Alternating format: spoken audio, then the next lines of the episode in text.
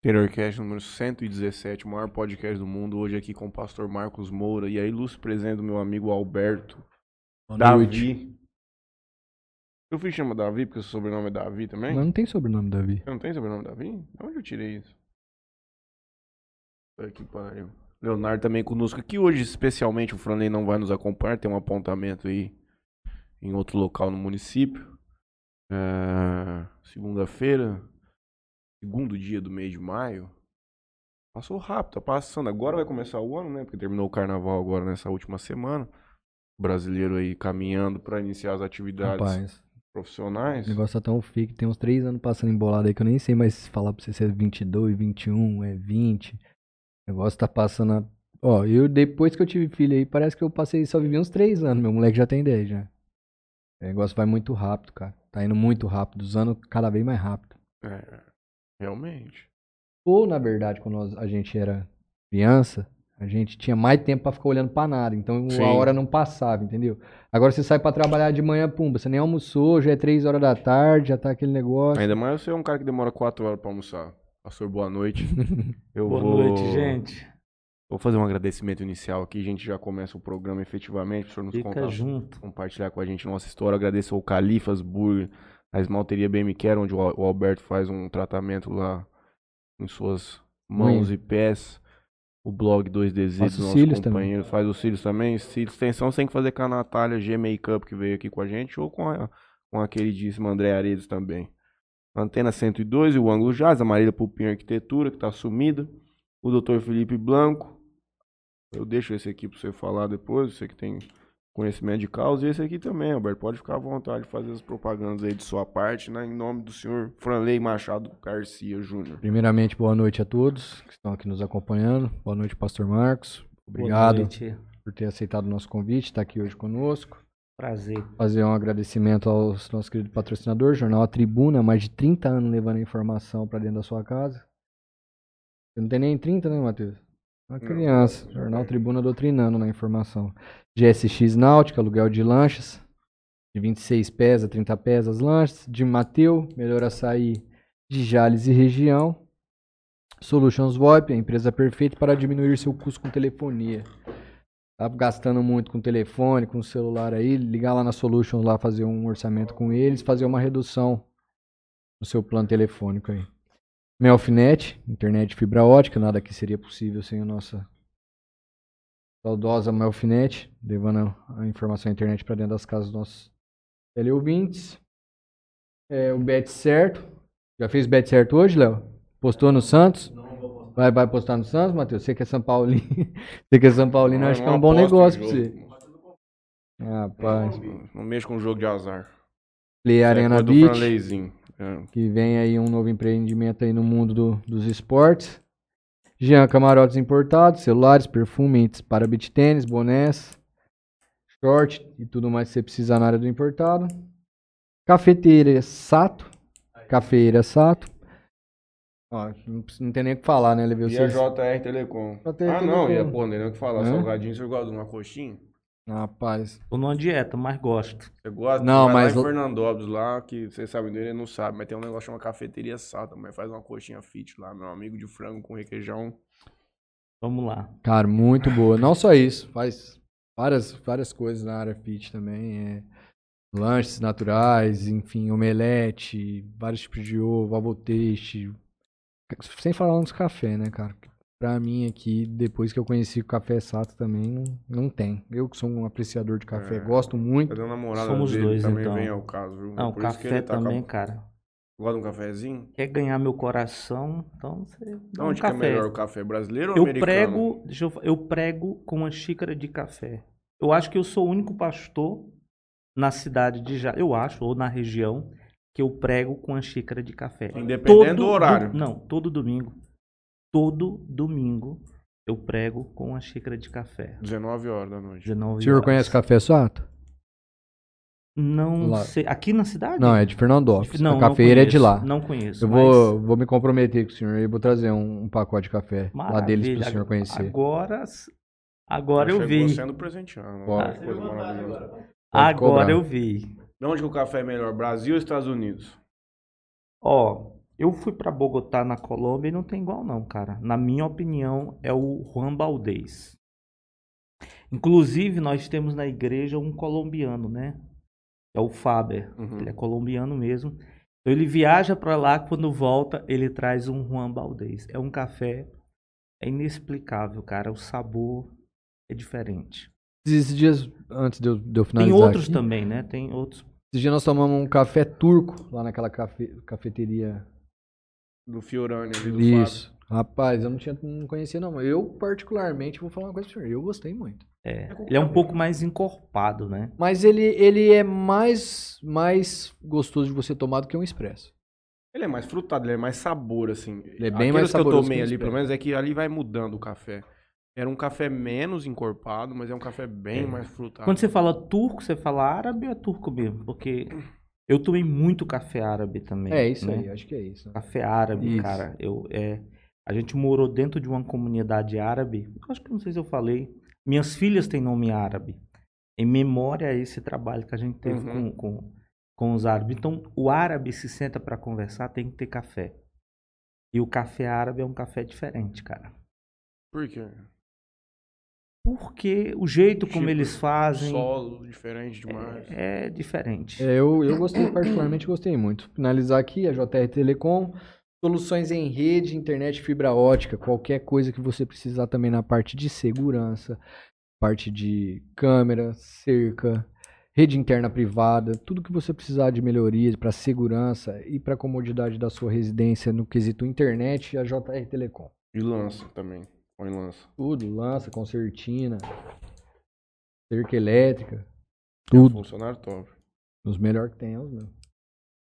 Pastor, boa noite de novo. Perdão por essa enrolação aqui para terminarmos. isso, gente. É porque em razão deles que podemos continuar com o nosso trabalho aqui. Seja bem-vindo. Conte-nos um pouco da sua história, de onde vem, para onde foi e por que aqui está. Bom, quero, em primeiro lugar, boa noite, né? Todos, pessoal que tá com a gente aí, boa noite vocês. Prazer estar junto. É... Bom, como é que eu começo mesmo? Quem sou eu? De onde é que eu vim? Para onde é que eu vou? É a Como- antologia, né? Quem sou eu? De onde vim? Para onde vou? Como começou, se nasceu dentro da igreja, se a igreja foi quem te buscou, como que foi? Bom, eu sou um homem de 46 anos agora, né? E eu não sei se o meu sotaque já denunciou, mas eu sou nordestino. Eu, eu sou natural de Fortaleza. Ah, nasci em Fortaleza. Aos 19 anos eu, eu saí, né? Agora volto lá mesmo só para visita. Ah, eu venho de uma família, cara, assim, nasci numa família muito desestruturada, viu? Muito disfuncional. Passei por situações assim muito complicadas, inclusive. Eu falo um pouquinho do livro que tem a ver um pouco com a minha infância, não é? Ah, em razão de todo esse aspecto disfuncional, eu vivi uma vida assim meio desregrada até os meus 17 anos. Aos meus 17 eu tenho realmente um encontro significativo com Jesus. Eu comecei sozinho, você perguntou se a igreja veio me buscar. Né, Alberto? Não. Eu em casa, cara, encontrei uma Bíblia que ela estava endereçada para o meu irmão. E eu comecei a ler essa Bíblia sozinho em casa. Eu tinha 17 anos. E aí eu fiquei buscando, porque eu tinha muitas dúvidas, né? E eu comecei assim a, a- buscar alguém que era da lei dos crentes, né? Eu disse, cara, eu quero buscar alguém para me explicar isso aqui que eu queria entender. E tinha um cara, até hoje lembro ele- o nome dele, né? Washington. Ele morava assim na frente da minha casa. Eu cheguei para ele e falei, cara, você é crente? Ele falou, sou, tal. Me explica isso aqui. Ele foi me explicando, enfim. Até que um dia eu tomei uma decisão, cara. Eu vivi uma vida meio louca. Por quê? Ah, eu fumava uma maconha, né, cara? Uhum. Vivi uma vida assim meio. na adolescência. Na minha adolescência, cara. Bebia, fumava umzinho. Cara, não era muito de be- no beber, cara. Eu venho de uma família marcada pelo alcoolismo, mas eu Uhum. nunca fui um cara de beber. Tentei. Meus tios, cara, eu via se eles bebendo, eu queria fazer parte Uhum. daquilo, né? Queria encher a cara, eu achava bonito, as histórias que eles contavam, eu não consegui. Tinha Tem. pai e mãe dentro de casa? Sim. Meu- meus pais. Meu pai era um alcoólatra, né? Uhum. Infelizmente. Depois eu volto aos poderes, vamos dizer assim, da minha mãe, que eles eram separados. Separaram. E aí, meu, meu padrasto também é alcoólatra, enfim. Ah, então, não, não- sempre assim, me envolvi com drogas, maconha, né? Eu lembro a primeira vez um, um amigo meu, dentro do vagão de um trem, cara, me apresentou a maconha. Bom, enfim. Até os 17 anos vivendo essa vida meio louca, cara. E foi quando eu, eu, eu dentro do quarto, encontrei a Bíblia, comecei a ler. E aquilo começou a queimar dentro de mim, cara. Tinha um negócio assim diferente. Sabe, uma vontade de chorar, cara. Uma vontade assim. Não sabia explicar o que estava acontecendo. Aquelas palavras, elas. Elas mexiam comigo. E um dia eu falei pra esse cara, cara, onde é a tua igreja? Esse Washington, né? Ele falou, ah, minha igreja é em tal lugar. Ele falou, ó, um dia eu vou aí. Eu vou. E aí foi uma terça-feira, era até reunião de oração nessa igreja. Eu disse pra ele que ia, ele nem acreditou. Quando eu saí no portão, ele já tava lá na frente. Eu falei, ô, mas me espera aí. Fui com ele, ele falou assim, ah, cara, você vai ficar aí na praça, eu já sei. Não, eu vou contigo. Vai sair pra fumar um. É. bar. E eu fui com ele, cara, até a igreja. Cheguei lá, eu, eu entrei no portão da igreja. Eu falei, quem é o pastor aqui? Era um altão assim. Ele falou, ó, o pastor é esse aí, vinha descendo nas escadas. Eu falei, o senhor é o pastor? Ele falou, sou. Eu quero entregar minha vida para Jesus. Eu falei assim, sério? Sério. Ele falou, ó, seja bem-vindo. Aí eu subi, era em cima, eu subi as escadas, as pessoas estavam ajoelhadas na cadeira orando, eu olhei aquilo, né? Eu falei, cara, eu vou fazer a mesma coisa. Virei a cadeira, me ajoelhei e minha vida cristã começou aí. E é claro, depois alguém foi me ensinar a Bíblia, né, devidamente, foi foi atender a- aos clamores, né, do meu coração. Então eu, eu, eu comecei minha vida cristã a, aos 17 anos. Dos 17 aos 18 eu, eu entrei no exército, fui pro exército. Meu pai era um ex-combatente, né? Meu pai tinha ido para a guerra. Ah, e aí eu saio do exército. Com 90 dias, cara, eu entro numa organização missionária, uma organização humanitária. Eu entrei no dia 5 de fevereiro de 96. E daquele dia nunca mais eu tive um- uma vida assim, vamos colocar normal, né? Eu, eu entreguei toda a minha vida para o contexto missionário, pastoral. E aí, não sei nem quantos anos faz isso. Bom, aos 24 anos eu conheci minha esposa. É, eu estava me preparando para ir para o Egito, né? É, a gente ia para a cidade do Cairo, ia fazer um trabalho humanitário. Lá tem, uma, tem um lugar chamado Cidade do Lixo. E, e os cristãos egípcios ficam lá. Eu estava montando uma equipe para ir para lá. Meus documentos deram um problema. E, e eu, e eu e conheci minha, minha esposa. E o meu diretor falou: Cara, você escolhe, ou você casa ou você viaja. E os dois não vai dar para fazer. A organização ela entende que quando você casa, não é bom você entrar em um desafio missionário fora do país, transcultural, porque isso não é legal para o casamento. Uhum.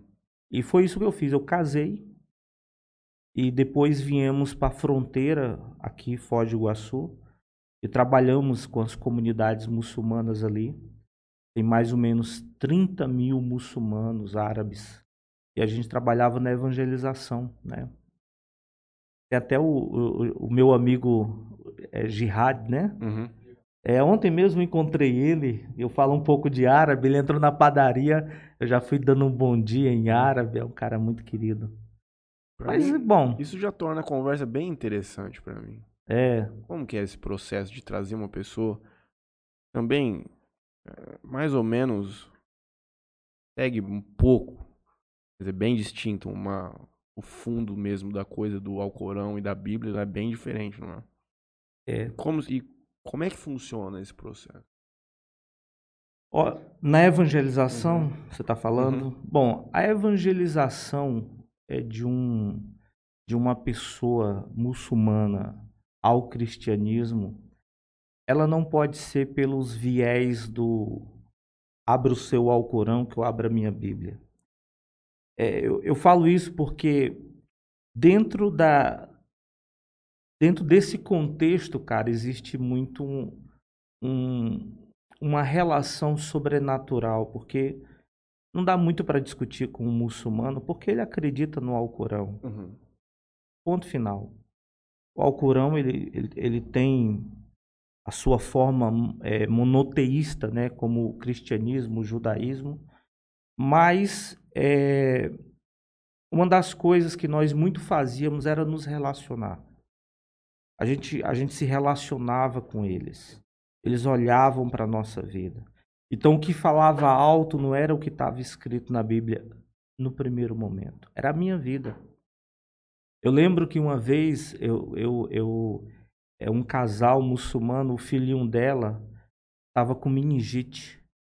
E a minha esposa foi lá, cara, e orou por ele. Deus curou assim, sobrenaturalmente.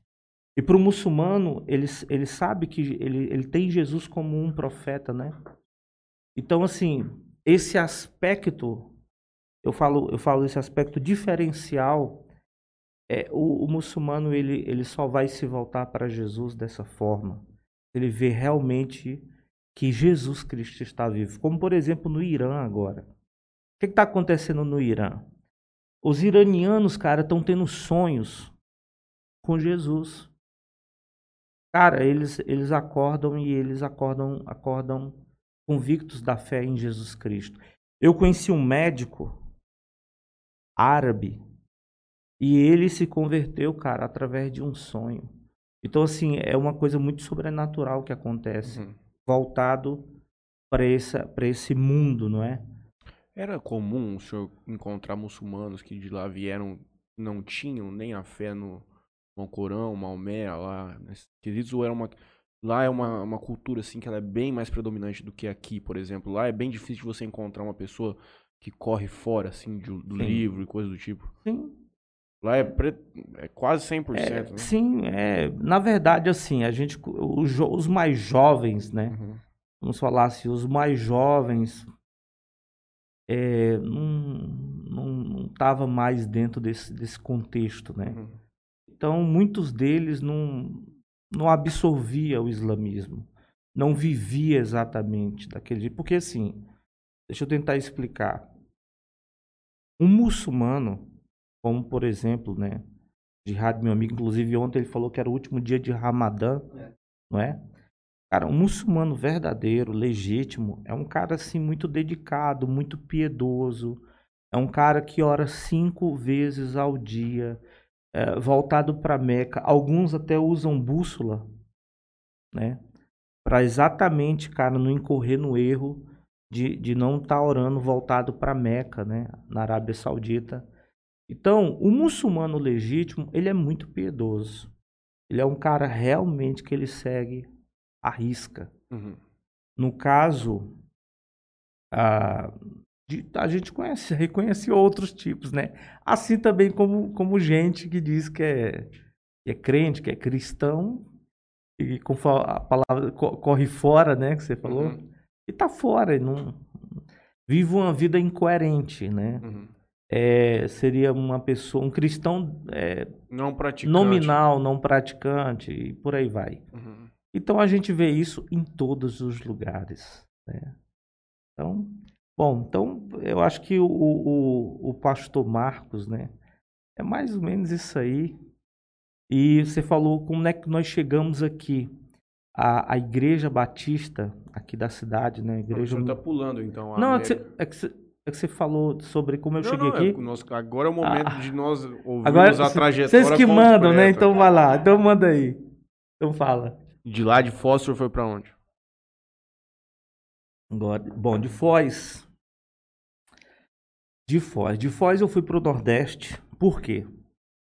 Já fazia, já fazia sete anos que eu estava em missões, cara. A minha igreja tinha crescido, não me conhecia mais. Quando eu me converti, a igreja era uma igreja pequenininha, devia ter aí um, um sei lá, um, 100 membros no máximo. Eu fui para missões, não é? Fiquei, fiquei sete anos fora. Quando eu, quando eu, eu volto, cara, minha igreja já tava mil e não sei quantos membros.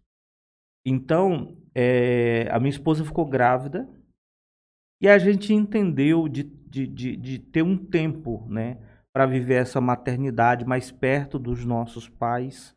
Posso interromper o senhor só um é só para eu entender a claro. história do senhor? Por favor. O senhor estava em Foz Isso. e foi quando o senhor casou com a sua esposa, Eu casei, na verdade, no Nordeste. certo? Porque o senhor fala que quando, quando o senhor conheceu ela e casou com ela, teve, teve a questão da escolha, se casa, não viaja, Sim, viaja, não casa. isso. E aí quando o senhor fala que teve sete anos em missão, foi pós-casamento.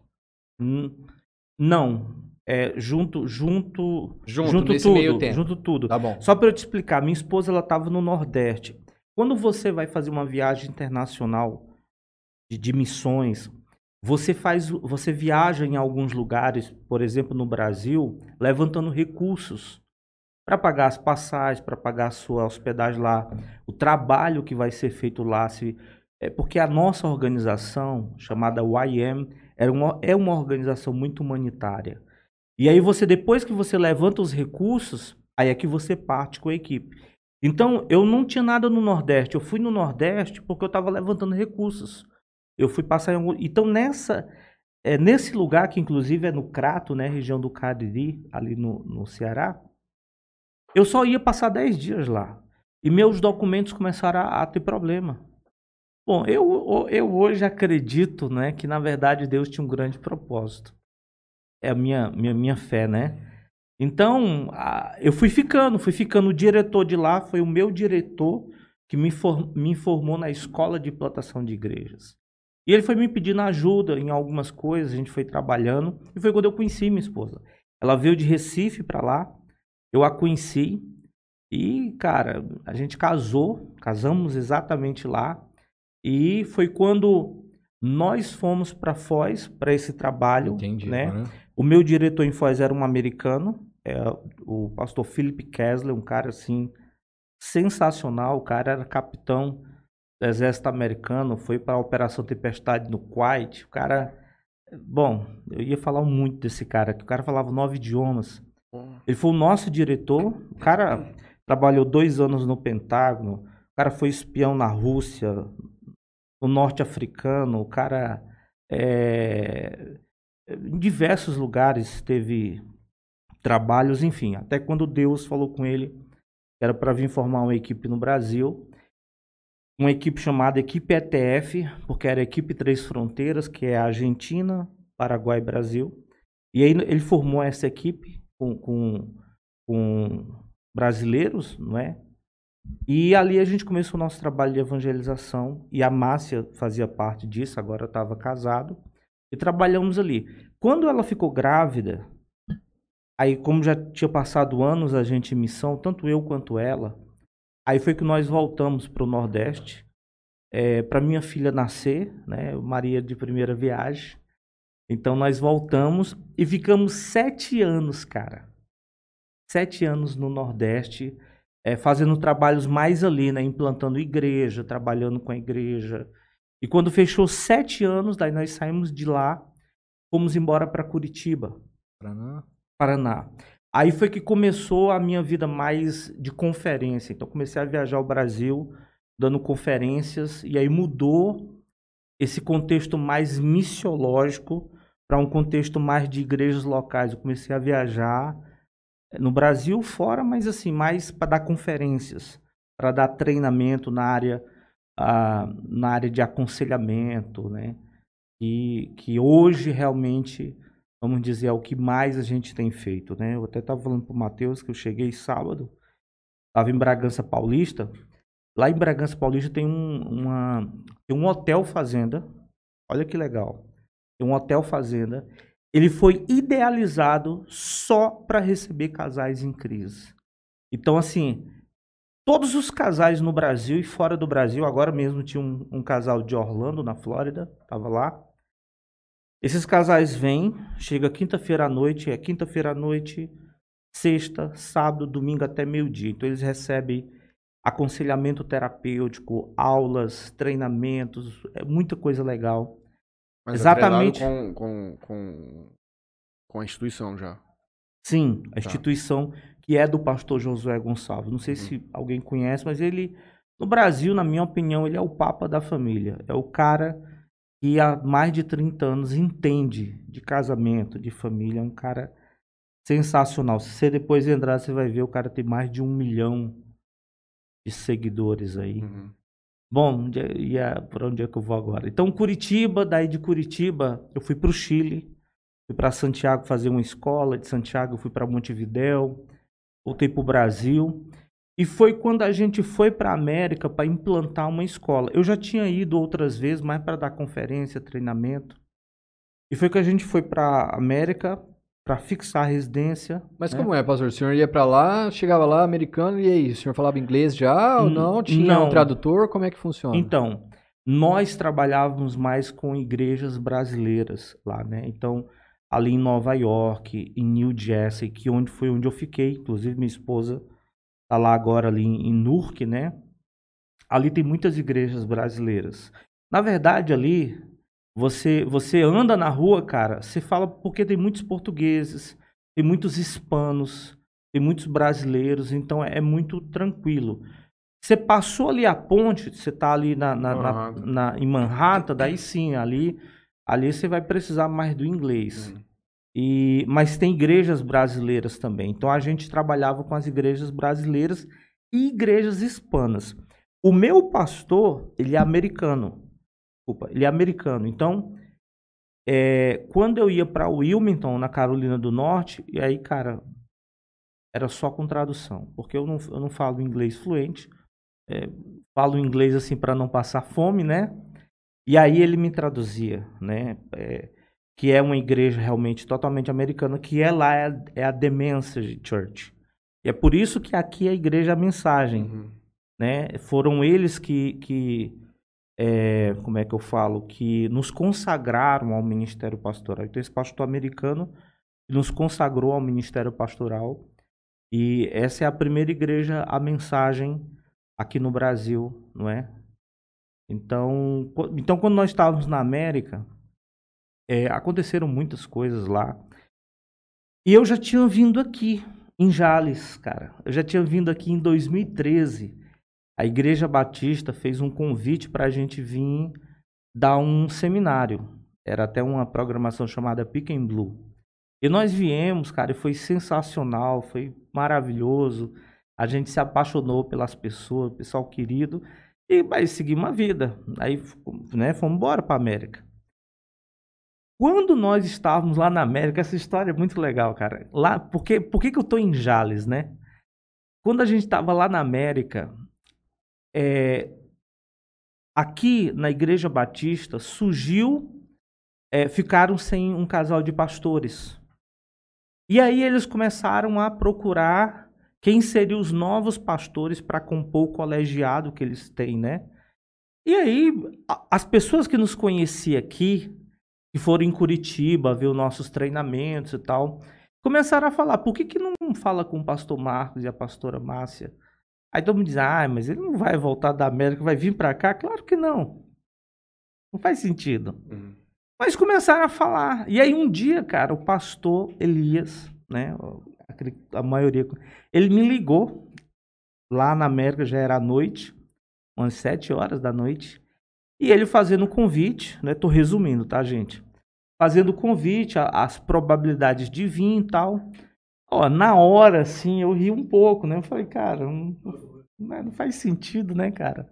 Saí daqui pra ir lá em Jales. Não faz sentido. E aí, o que aconteceu é que eu, eu fui dormir. Eu não consegui dormir, cara. Eu lembro que tava nevando assim, sabe? A vidraça nevando lá fora. Eu não consegui dormir. Eu passei a noite toda acordado, cara. aquilo gritando dentro de mim, Jales. Quando, era, quando foi de manhãzinha, cara, eu dei um soco no colchão, minha esposa acordou. Ela acordou assustada assim, perguntou, mas o que foi? Marcos, eu falei, amor, eu não consegui dormir. É, dentro da minha cabeça, gritando, Jales, Jales, eu já tô aqui incomodado. Aí a Márcia falou, Marcos, eu já sei. Aí ela saiu, cara, pegou a Bíblia dela, foi para um outro quarto assim do lado. Ela foi dobrar os joelhos dela, cara. Eu falou, Deus, o que é isso? E aí, cara, Deus deu duas palavras distintas para nós. Deus falou assim: Eu estou enviando vocês para Jales para pastorear um rebanho que não tem pastor. E Deus nos deu um texto. Eu não sei se vocês conhecem a Bíblia, né? Tem, tem, tem familiaridade, mas tem um, um momento que Jesus ele está desembarcando no lago de Genezaré. Ele está saindo do barco, né? E aí tem uma multidão na praia, cara, que está vindo ao encontro dele. E aí Jesus fala assim: Eu tenho compaixão desse povo, porque eles são como ovelhas que não têm pastor.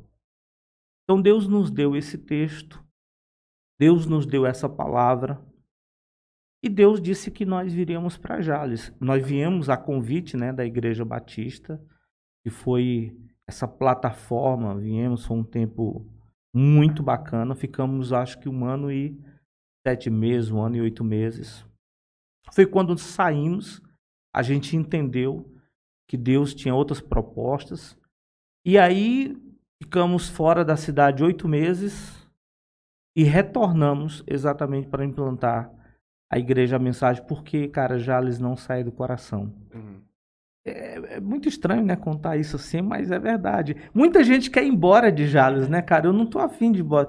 Ó, eu desembarco, Mesmo cara. Quem quer ir embora pode ir. Não, é, eu, eu, eu ouço. Eu, não, e eu respeito, eu entendo. Também, mas tá errado. Eu entendo, mas eu não quero, cara.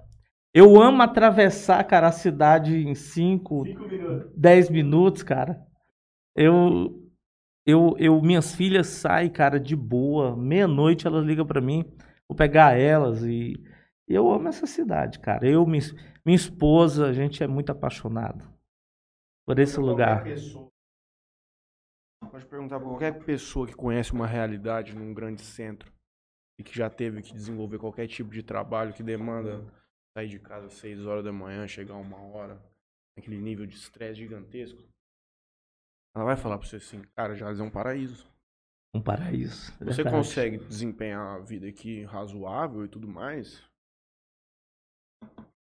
Particularmente para mim, eu consigo ver assim, é muito bom. Por esses motivos que o senhor disse, eu tenho um senso de segurança aqui que há muito tempo não via. Fiquei sete anos em São Paulo. Lá você entra, você anda numa, num, num estado de alerta constante. É. Aqui o contrário. Ah, eu não tenho o que reclamar.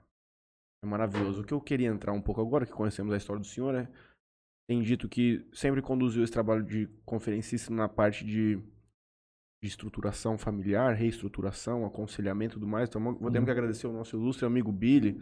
Inclusive, você deve ter atrasado, atrasou meu horário, fiquei 40 minutos foi. lá esperando o senhor fazer a barba. Foi ele. Foi, foi ele, foi, foi ele. Cheguei lá, tchau, abri a porta do Billy, ele tá com aquele negocinho branquinho fazendo os pontos, fazendo vixe. Os meninos falaram, lá. Cheguei, cheguei na empresa aqui. Billy é top. Vamos cortar cabelo lá com o Billy lá. Aí, mas como que é? Aí eu falei, ó, o Billy, assim, o cara mais. Aí, acho que falou, Tião, eu sou acostumado a cortar o cabelo em 20 minutos. Eu sentava lá em São Paulo, lá, vinha a mulher, lavava, o cara só passava dando um trato, um do lado da cadeira do outro, assim. Vou embora. Falei, amigo, lá no Billy, lá eu chego a dormir, né? Ah, eu acho que é por isso que eu gosto de ir lá. Porra, eu também, eu não troco lá, mais lá, lá é uma terapia. É, lá é outro nível, cara. Coloca o negócio no olho aqui, cara, pra mexer na barba, eu, é eu vejo 10 minutos. Não, e outra, e as conversas, viu, cara? Eu vou lá no Billy, a gente conversa de tudo. O cara. Billy é um cara, um cara muito lá abençoado. Lá a gente se né? atualiza, né? a gente é muito gostoso. Billy é um cara abençoado. Ele teve aqui conosco, tem uma foto ali, ó, nossa Aí, ali. que eu... É, o cara é top. Billy é um cara fantástico, cara. História de vida, é, um cara perseverante aí, batalhador igual o Billy assim, são poucos que eu conheci, cara. E colecionador de carro. Eu cheguei lá e ele disse assim, pô, o pastor Marcos tá aí. Eu falei, pô, o pastor Marcos quem? fudeu, cara. Tô quem... 40 minutos aqui esperando. Falei assim, não, você tem que levar o pastor Marcos lá. Esse cara, cara aí, você não me conhecia, né? Não. É porque eu acredito nós, eu cheguei, eu voltei para Jazz aqui no início de 2020. É, não. E logo começou a pandemia e eu sabia nem quem era. Não. Tem que levar esse cara, né? Quem é esse cara? O Alexandre participou da igreja do senhor Alexandre sim, Garcia. Sim, sim, Mas sim. eu, eu sou distante do mundo religioso. A minha avó, o grande sonho dela é acompanhar ela num culto, em alguma coisa. Vai dar certo. Eu ainda vou dar esse presente para ela. Mas ele me disse que o senhor trabalha com essa parte de estruturação familiar. E como que isso entrou na sua vida? Como, quando o senhor entendeu que esse seria um caminho para seguir dentro da igreja? Porque é eu, legal essa eu pergunta. leigo e a- distante daquilo, vejo como uma, um- um- uma palestra, vamos dizer assim, mas que ela engloba outras questões. Ela não engloba só um relacionamento entre casais. Não, ela não, engloba- não, a, não, não. A igreja, o, o assistencialismo dela é muito superior a isso. Muito, muito. Vai tocar em muitas áreas Uhum. da, da pertinente à, à vida né, de uma pessoa. Como entrou, né? Bom, ah, eu, eu, eu tive uma infância, como eu disse, né, para tentar explicar. Eu tive uma infância um pouco complicada. Eu tive um- uma família bem desestruturada, cara, bem desestruturada. O que, que aconteceu? É, o meu pai, quando ele volta da guerra, sei lá, de onde é que ele voltou. O meu pai, ele, ele, ele casa, contrai né, um, um casamento e tem cinco filhos. E aí um dia deu uma louca aí na cabeça do meu pai, meu pai mandou a mulher embora e mandou os filhos embora. Aí o meu pai, Mas ele, depois do senhor. Depois da família Escuta aí que você vai, você vai entender. Aí o meu pai casa de novo e tem um filho. E aí, cara, ele repete pela segunda vez. Ele manda a mulher embora, manda o filho embora. O meu pai tinha um restaurante bem no centro de Fortaleza. E aí o meu pai começou o velho esquema com a empregada, né, cara? Não sei como é que é aqui em Jales é o nome, é, se é envolvimento, mas lá no Ceará a gente chama o esquema com a empregada, né? E aí, desse negócio, minha mãe, ela era uma funcionária dele lá, né? Mais jovem. Ele começou o esquema com a empregada. Do esquema com a empregada veio eu e mais três irmãos. Eu não tenho problema não dizer, eu sou fruto do esquema com a empregada. Aí, o meu pai, tal, né? Quando eu tinha quatro anos de idade, cara, meu pai repete pela terceira vez. O meu pai manda minha mãe embora, manda meus irmãos embora. E ele fala, mas esse aqui vai ficar comigo. Né? Ele disse, esse aqui de quatro anos fica comigo. Agora imagine uma criança de quatro anos de idade, cara. Ela acorda de manhã e descobre que não tem mais mãe, não tem irmãos. Olha o choque emocional, não é disso? E ele e essa criança tem que viver agora com um homem velho, porque era uma era uma discrepância muito grande. Uma criança de quatro anos ser criada por um homem já idoso, assim, Quantos meio- anos seu pai tinha? pastor? 63. Puta, na idade do meu. Então, para uma criança de 4 anos, né? É bem distante. E o que acontece é que, cara, a gente passou a morar dentro do restaurante. E essa criança ficava lá perambulando, cara, dentro do restaurante. Então, um dia, um funcionário do meu pai viu a vulnerabilidade dessa criança, pegou essa criança, levou para dentro do, da, da cozinha do restaurante. E ali, cara, houve um processo de abuso. Então, eu, aos quatro anos de idade, eu fui abusado por um funcionário do meu pai. Eu lembro até hoje, cara, o nome do cara, Vanderlei. Não Incrível, do né? meu avô e do meu pai. Puta que pariu. Que cagada do caralho. Mas eu não tenho nada, cara, não tenho nada dentro de mim. Não tenho um Mas, sentimento Coitado dos nenhum. Vanderlei do mundo também. Nada, tiver, não. né, pô? Não tem nada. Eu tenho amigos, eu tenho amigos que o nome dele é Vanderlei, não tem nada a ver. Só tô fazendo referência. Pra dizer como uma criança de 4 anos, né? Ela registra, né? Hum. E, e foi um processo de abuso ali, cara. Ali eu fui apresentado às revistas pornográficas. é, houve essa exposição. Ali fui tocado, cara. negócio bem complicado. Uhum. Bom, a partir de então, eu não tinha memória disso, tá? Eu vou explicar como é que eu entrei no aconselhamento. Pra você entender. Eu não tinha memória desse abuso, eu não lembrava disso. Porque a partir de então eu desenvolvi, cara, uma vida. Eu fui um viciado, cara, em pornografia. Então eu vivi uma vida afundada nessa área. Eu nunca me prostituí. Você pergunta, pastor, você já entrou no motel? Eu, não, eu não sei o que é. Eu nunca peguei uma mulher, levei para. Não, eu não, eu não tive essa vida. Mas eu fui um cara afundado nesse, nesse contexto do vício da pornografia, né? Masturbação e pornografia. Tudo, tudo, nesse contexto aí. O que que acontece? Eu me converto aos 17 anos, né? Falei. me dou por conta que isso não é uma coisa, cara, assim, meu próprio coração, eu vejo que não, não, é, não é aquilo que Deus gostaria que eu vivesse, não é? Ah, aí a minha cabeça pensa assim, bom, eu, eu só vou poder desfrutar do sexo quando eu casar. Então, aquilo desacelerou na minha vida a partir do momento que eu tive um encontro com Deus, mas ainda era um lugar de queda. Não foi. Não, não, eu continuei ainda tendo quedas. Não é? Aos 24 anos eu me caso. Eu me caso. E eu achei, cara, que isso ia parar na minha vida. Mas vício é vício, cara. Eu chegava a ter relação com a minha esposa e ir no banheiro, brother. Uhum. Pra me masturbar. Então eu era um viciado. E, e vez ou outra tava caindo na pornografia. Um dia minha esposa começou a falar, e aqui eu chego, como é que entrou essa área do aconselhamento? Minha esposa falou assim: Marcos, eu tenho, eu tenho trabalhado com algumas mulheres e eu tenho visto algumas necessidades delas que eu não tenho ferramentas para trabalhar com elas. Eu, eu, eu, preciso me ferramentalizar nesse campo do aconselhamento. Eu falei, não, amor, a gente já tinha as duas meninas, né? Eu falei, amor, é, Vamos fazer uma escola, e aí a gente conheceu uma escola nessa área muito top. Vamos fazer essa escola. Eu fico com as meninas e você faz a escola. E aí, cara, quando eu cheguei lá, chegou um cara, bateu no meu ombro. E ele, ele usou essa expressão. Ele falou assim: veio buscar o machado. Eu, o quê? Veio buscar o machado, cara. Eu falei, ah, não vim buscar nada, eu tô aqui cuidando das meninas. Assim, cara, na verdade, é você que precisa fazer essa escola.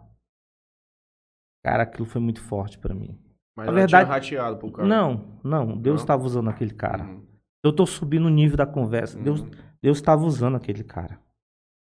Ele sabia que eu precisava. Mas ele era alguém ele voltado compunha, da igreja? Não, não, ele compunha a equipe ali da escola. Da escola, mas eu nunca tinha visto ele na minha vida.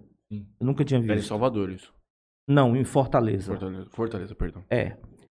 Aí o que, o que bem distante. Né?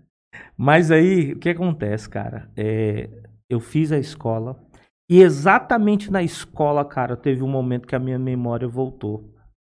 E quando a minha memória volta e eu sou atendido no processo terapêutico, ali, cara, eu entendi que um abuso abriu uma porta, cara, para todo aquele quadro que eu vivi. É claro que todos nós, homens, temos as tendências naturais, mas não no aspecto avassalador como o vício que eu vivia. Uhum.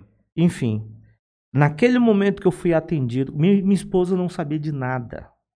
Minha esposa nem sonhava, cara, que ela tinha um marido viciado, cara. E naquele dia, cara, eu sentei na cama, contei tudo para ela e e, cara, foi assim um negócio assim poderoso, sabe? Libertador. Libertador, cara. Porque imagina minhas filhas, cara. Ia crescer com, com um pai viciado, cara. Sei lá o que, que eu ia fazer com minha família. A partir de então, cara, aquilo foi tão forte. Aí, Alberto, eu, eu voltei para o curso, o curso foi 21 dias. Eu voltei para casa numa sexta-feira. Quando foi no sábado, cara, eu peguei minha Bíblia, fui para a garagem da minha casa para ter o meu momento devocional de manhã. E Deus me deu um texto onde fala sobre esse desafio de se expor, cara, de quebrar o silêncio. Eu tinha muita vergonha. Eu sou nordestino, né, cara? Eu sou do Ceará. Então, é claro que hoje nordestino não tem mais é, machismo, essa coisa toda, mas naquela época, cara, ainda tinha um pouco. Uhum. Então, para mim era muito difícil contar que eu fui abusado. Mas, cara, naquela manhã de sábado, cara, Deus começou a falar comigo. E, e, ali ele me deu uma palavra que exatamente justifica o livro. O desafio de se expor. E aí eu falo aqui, né? Não existe cura sem exposição. Porque aí foi quando nós começamos. Foi quando eu vi aquilo que foi poderoso que aconteceu na minha vida. Eu falei, cara, tem mais gente vivendo isso. Foi algo assim tão poderoso na minha vida, na vida da minha família, na, na minha casa, que eu disse, cara, eu, eu quero ajudar pessoas. não só nesse aspecto, né? Na área é, de comportamento, na área sexual, a gente chama as parafilias, os vícios, não só nisso, mas em, outros, em outras questões, em outros traumas que a gente vive dentro da nossa vida familiar.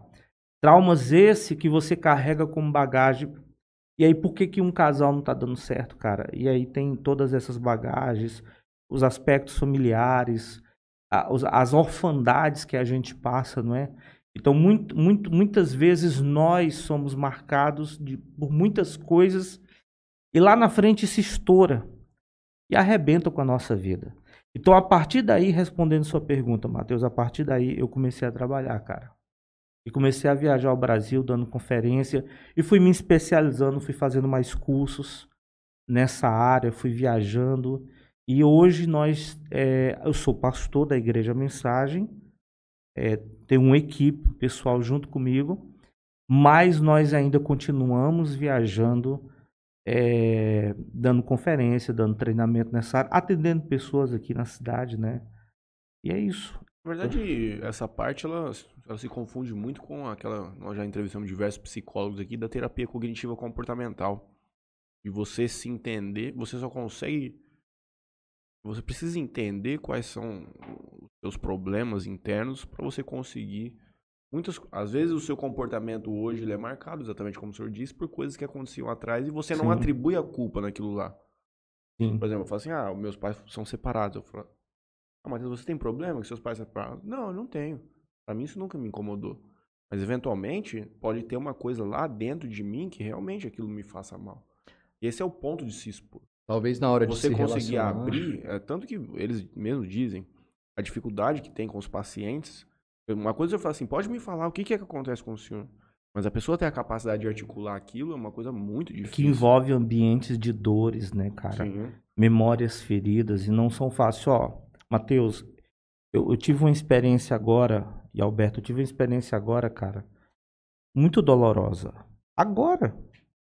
Agora, sábado, cara. Sábado à tarde eu atendi uma moça, atendi o casal. O casal tinha problemas na área sexual eles não conseguiam, cara, assim, é, é, desfrutar da vida sexual como um casal normal, não é? Problema, sempre a mulher rejeitando. E isso trouxe muitos conflitos, porque o homem não estava entendendo. Inclusive envolveu violência. E eu estava ali atendendo né, o, o, casal. E aí foi quando eu perguntei para ela assim, eu falei, mas qual foi sua primeira experiência nessa área sexual? Só para eu entender é, esse desenvolvimento seu, onde é que está isso aí? Aí ela falou assim, pastor, a primeira vez que eu vi um corpo nu, que eu, eu, nunca tinha visto, que eu vi um aspecto sexual, foi quando eu tinha 10 anos. Tava eu, minha prima e minha tia. Minha prima devia ter 14, minha tia é, 16, e a gente foi tomar banho na cachoeira. E quando nós chegamos lá, tinha 30 homens. E ela disse: eles levaram minha tia e, e minha prima para o canavial, me deixaram assim do lado e eles estupraram. Os 30 caras estupraram aquelas duas meninas. Aonde foi isso? Então, eu, eu não. Uhum.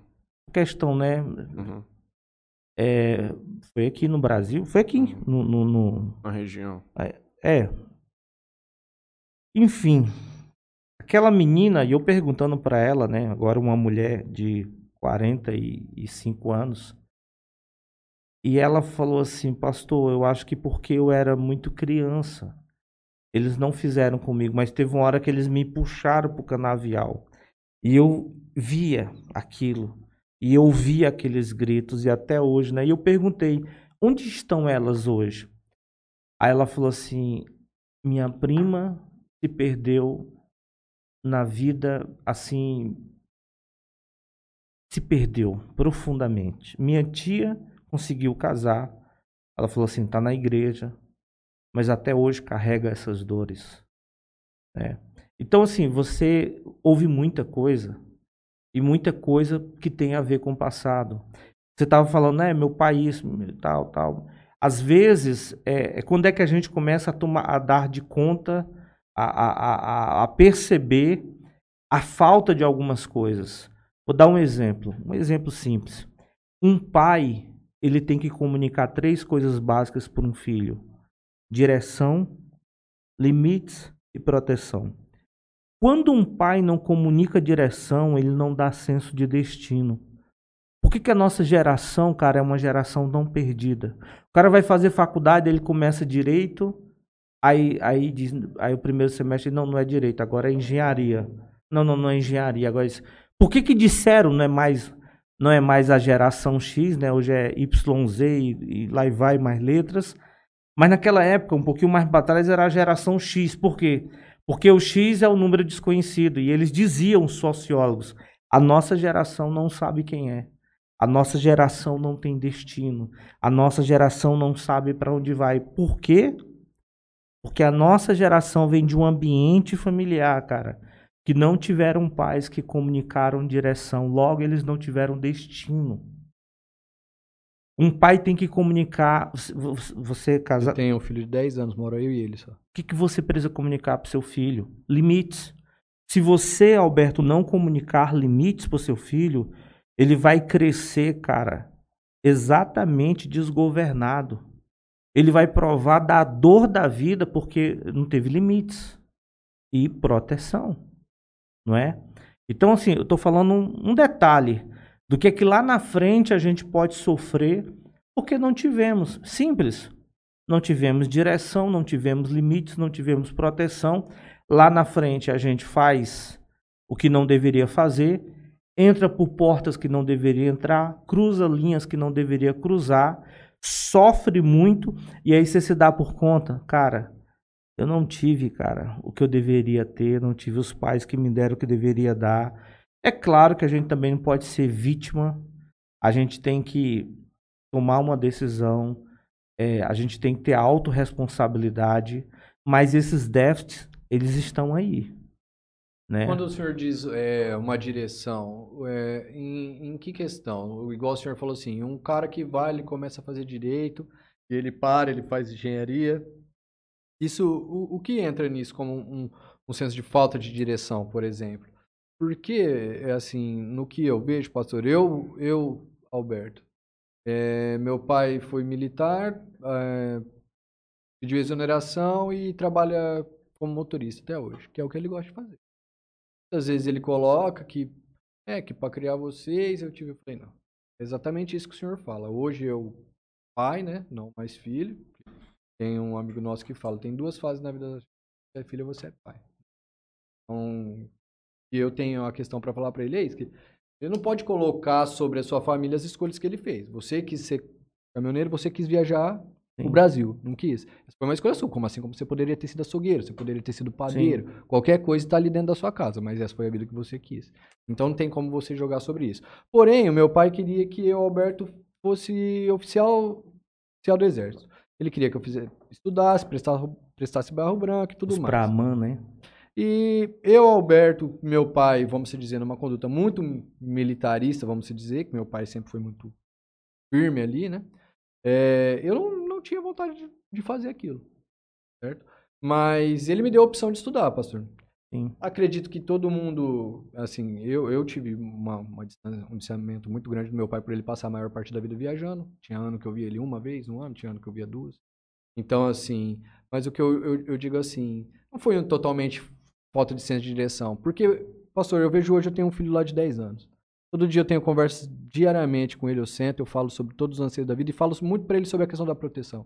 Vai estar tá te falando isso, porque eu sei o preço que isso a vida vai te cobrar. Então vai ser caro. Tem como você ouvir? Porque eu estou tentando tirar o peso que a vida vai jogar nas tuas costas, com as atitudes que você tem.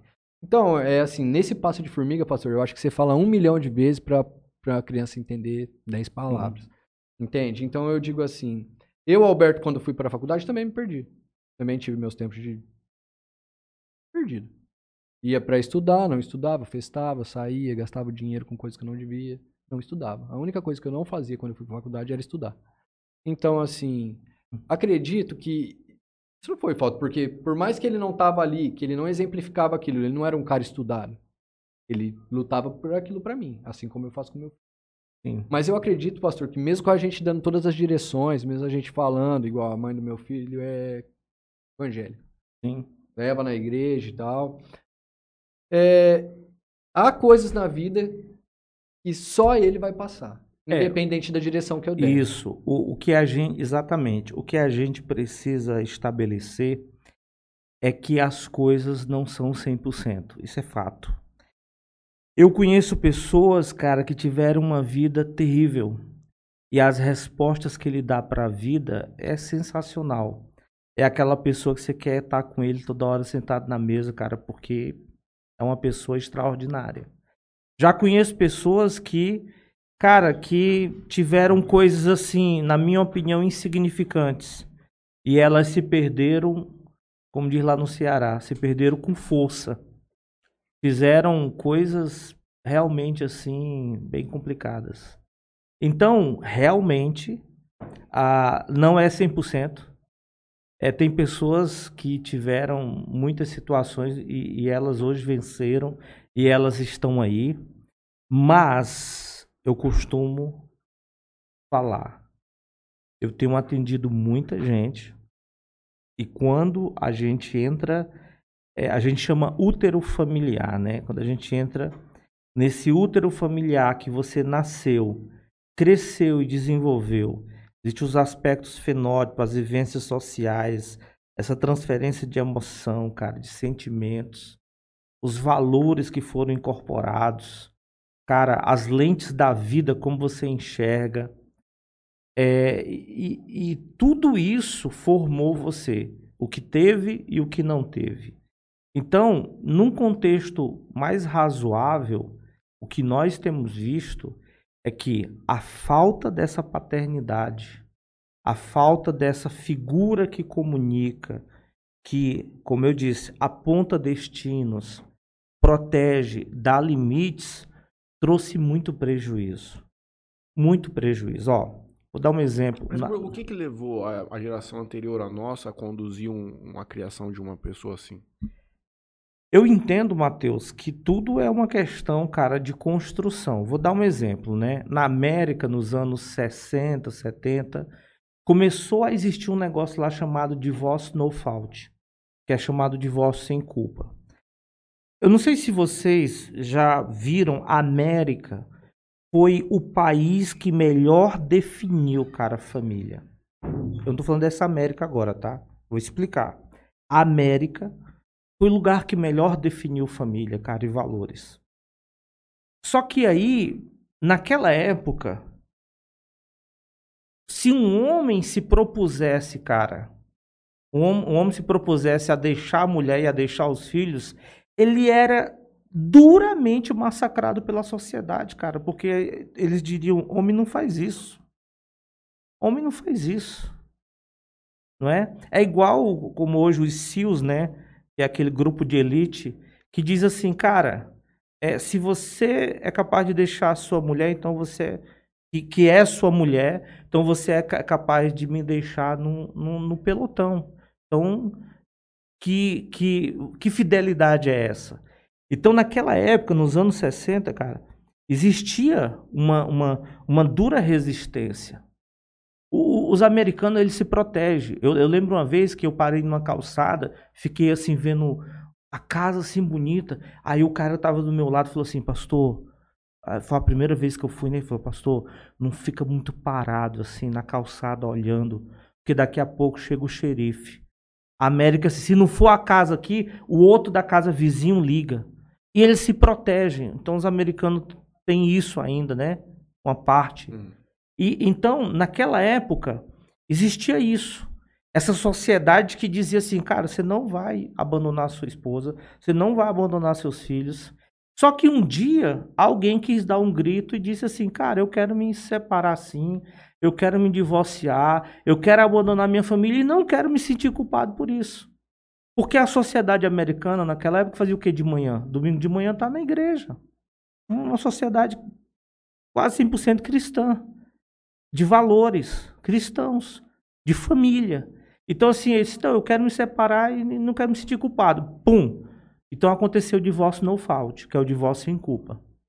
A partir do momento que o divórcio sem culpa se estabeleceu, os filhos que crescem e saem, ou melhor, são exatamente é, é, o resultado desses divórcios e provaram desse divórcio, eles entram no segundo estágio. Bem exatamente naquele momento, sexo, é, é, sexo, droga e rock and roll, eles fazem o quê? Eles começam a cultura do não casamento. Porque eu estou tentando explicar, Matheus e Alberto, por que, que a gente chegou onde chegou, tá? Aí começa a cultura do não casamento. Porque o Alberto era de uma família, aí o pai, cara, o pai fere a mãe, o pai fere o filho, abandona, vai embora. O filho cresce, aí alguém chega e fala assim: Alberto, você não vai casar? Casar? Casar para quê, cara? Para fazer o que meu pai fez? Você tá louco? Aí começa a cultura do não casamento. Bem dentro desse ambiente de sexo, droga e rock and roll. Aí, muito sexo, as mulheres engravidam. A pergunta é: cadê o pai? Aí começa a indústria, cara, do aborto. Os, as crianças que nascem, nascem sem pai. Aí você vem para o Brasil. Você sabia que nós somos mais de 40 milhões de brasileiros que não tem o nome do pai, cara, na certidão de nascimento? O nosso Brasil, ele nasceu, cara, meio órfão. Porque os portugueses chegam, aí. Eles... Gravidas índias engravida as índias, eles vão abrindo estrada, engravida as índias, as índias, engravida não, né? Estupraram, né? Aí as índias têm seus filhos, cadê o pai? Então a gente nasceu, cara, uma, uma nação estuprada. Aí, com todo respeito aqui aos católicos, mas assim, desce uma imagem de uma mãe segurando um filho. E cadê o pai? Entende? Então, assim, uma nação órfã. E aí surge a, a, não sei se é da época de vocês, eu acho que não, né? Mas eu vou fazer menção. Surge uma apresentadora que começa uma história de eu quero ser mãe, mas não quero a responsabilidade do casamento. Uma apresentadora de programas infantis, nessa época eu era uma criança. E aí surge isso, ela quer, ela quer engravidar, só que ela não quer o quê? Ela não quer a responsabilidade do casamento, da família. E aí todo mundo agora, né, os, os, os cantores que eu no programa dela via aquela barriga, né? Dava beijo, trazia presente. Quantas adolescentes viam aquilo? Aquele glamour, né? Vou falar aqui da Xuxa, né? Aquele glamour, aquela coisa toda. Exatamente naquele momento, cara, dentro do Brasil, o tanto de adolescentes grávidas. Perdão, que quase tava, o povo tava clonando meu, meu cartão aqui, eu tive que agir rápido. Então, eu tô, eu tô falando aqui que naquela época, cara, que a Xuxa pega engravida, uhum. e ela engravida e diz que não quer o casamento, que não...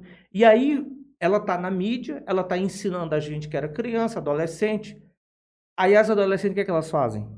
A cultura, né, do não casamento, a cultura da, da, da, da gravidez. Aí as adolescentes engravidam, as que não abortaram nessa indústria do aborto, as crianças nascem, nasce sem o pai para dar direção, limites e proteção. Aí um menino desse cresce sem entendimento, aí reproduz um outro casamento. Como é que vai ser esse casamento? Então, assim, a gente. Onde é, onde é que a gente chegou? Eu, eu vi um, um cara dando uma entrevista no podcast, eu esqueci o nome dele, talvez o Matheus, que é um, um, um, cara muito mais, assim, acompanha muito mais o podcast, cara que fala bem grosso, ele, ele fala exatamente isso. Nós, nós temos que parar de namorar, nós não sabemos namorar. Justamente Sim. por causa disso. O que que acontece hoje no, na questão namoro? Você namora, você tem uma relação com uma mulher, você faz um filho, aí você não se casa com essa mulher, aí você não vê essa criança, essa criança passa a vida com a mãe, aí o cara manda 300 reais aí, 30% do salário mínimo, vamos se dizer hoje. Para uma criança, se ele tiver três filhos, é 30% dividido para três. Para criar uma criança que não tem amor, que não tem condição financeira de estar tá viva. Então, assim, pastor, eu, eu hoje, quando penso nessa questão, é, e quando falo da, da, da indústria do, do, do aborto, eu sei que para a igreja é algo pesado, mas eu acredito que é isso. Se não tiver interrupções desse, desses frutos, mais frutos desses virão. E é- o, o- aonde Então, vai mas- se perdendo tudo. Porque o, que culpa tem uma mulher de ser estuprada? Não, não, é, é, existem Entende? alguns casos bizarros como esse que realmente eles merecem um tipo de proteção especial. Mas eu tenho algumas divergências do senhor com relação a esses posicionamentos. O primeiro é que eu concordo com o senhor que realmente a nossa geração, inclusive a minha, eu tive muita dificuldade na questão de direcionamento, a palavra que nós estamos usando aqui, logo no início, quando eu terminei a escola, para entender para onde eu iria. Existe um posicionamento sociológico a respeito disso, de que, na verdade, o que se constata hoje é que os nossos pais tiveram uma criação, isso genericamente falando, claro, tiveram uma criação muito mais tranquila do que tiveram nossos avós. Tecnologicamente falando, questões de saúde, questões de acesso a crédito e tudo mais, os nossos avós estavam meio que desbravando esse novo mundo que nós conhecemos. Sim. Anos 30, 40, 50, e vem as seguintes, gera- as seguintes gerações de pais hoje com seus 40 anos, 50 anos, 60 anos, aliás, 60 já não chegaria, eu diria com 50 e 40 anos, onde esse- essa turma, ela já foi, ela foi criada de uma maneira bem dura, então ela não quer, ela não transporta isso para os filhos. Se ela tem condição de prover uma coisa um pouco mais tranquila, ela vai falar assim, porra, eu sofri pra caralho, eu não vou transportar isso aqui pro meu filho.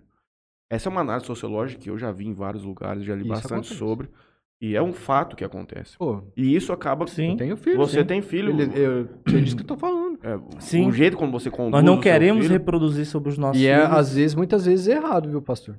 Porque esses limites que tivemos em outro tempo é o que falta para essas crianças de hoje. Sim, é a mesma coisa como a gente, eu já, eu já mencionei aqui, a diferença da cultura europeia e a cultura nossa brasileira aqui na questão do consumismo. Como eles tiveram que, eles têm avós que viveram guerra, entende?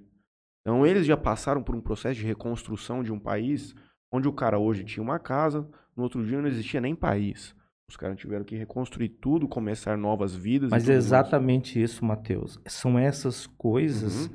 que nos faz ser quem nós somos. Uhum. Em todas as direções da vida, cara.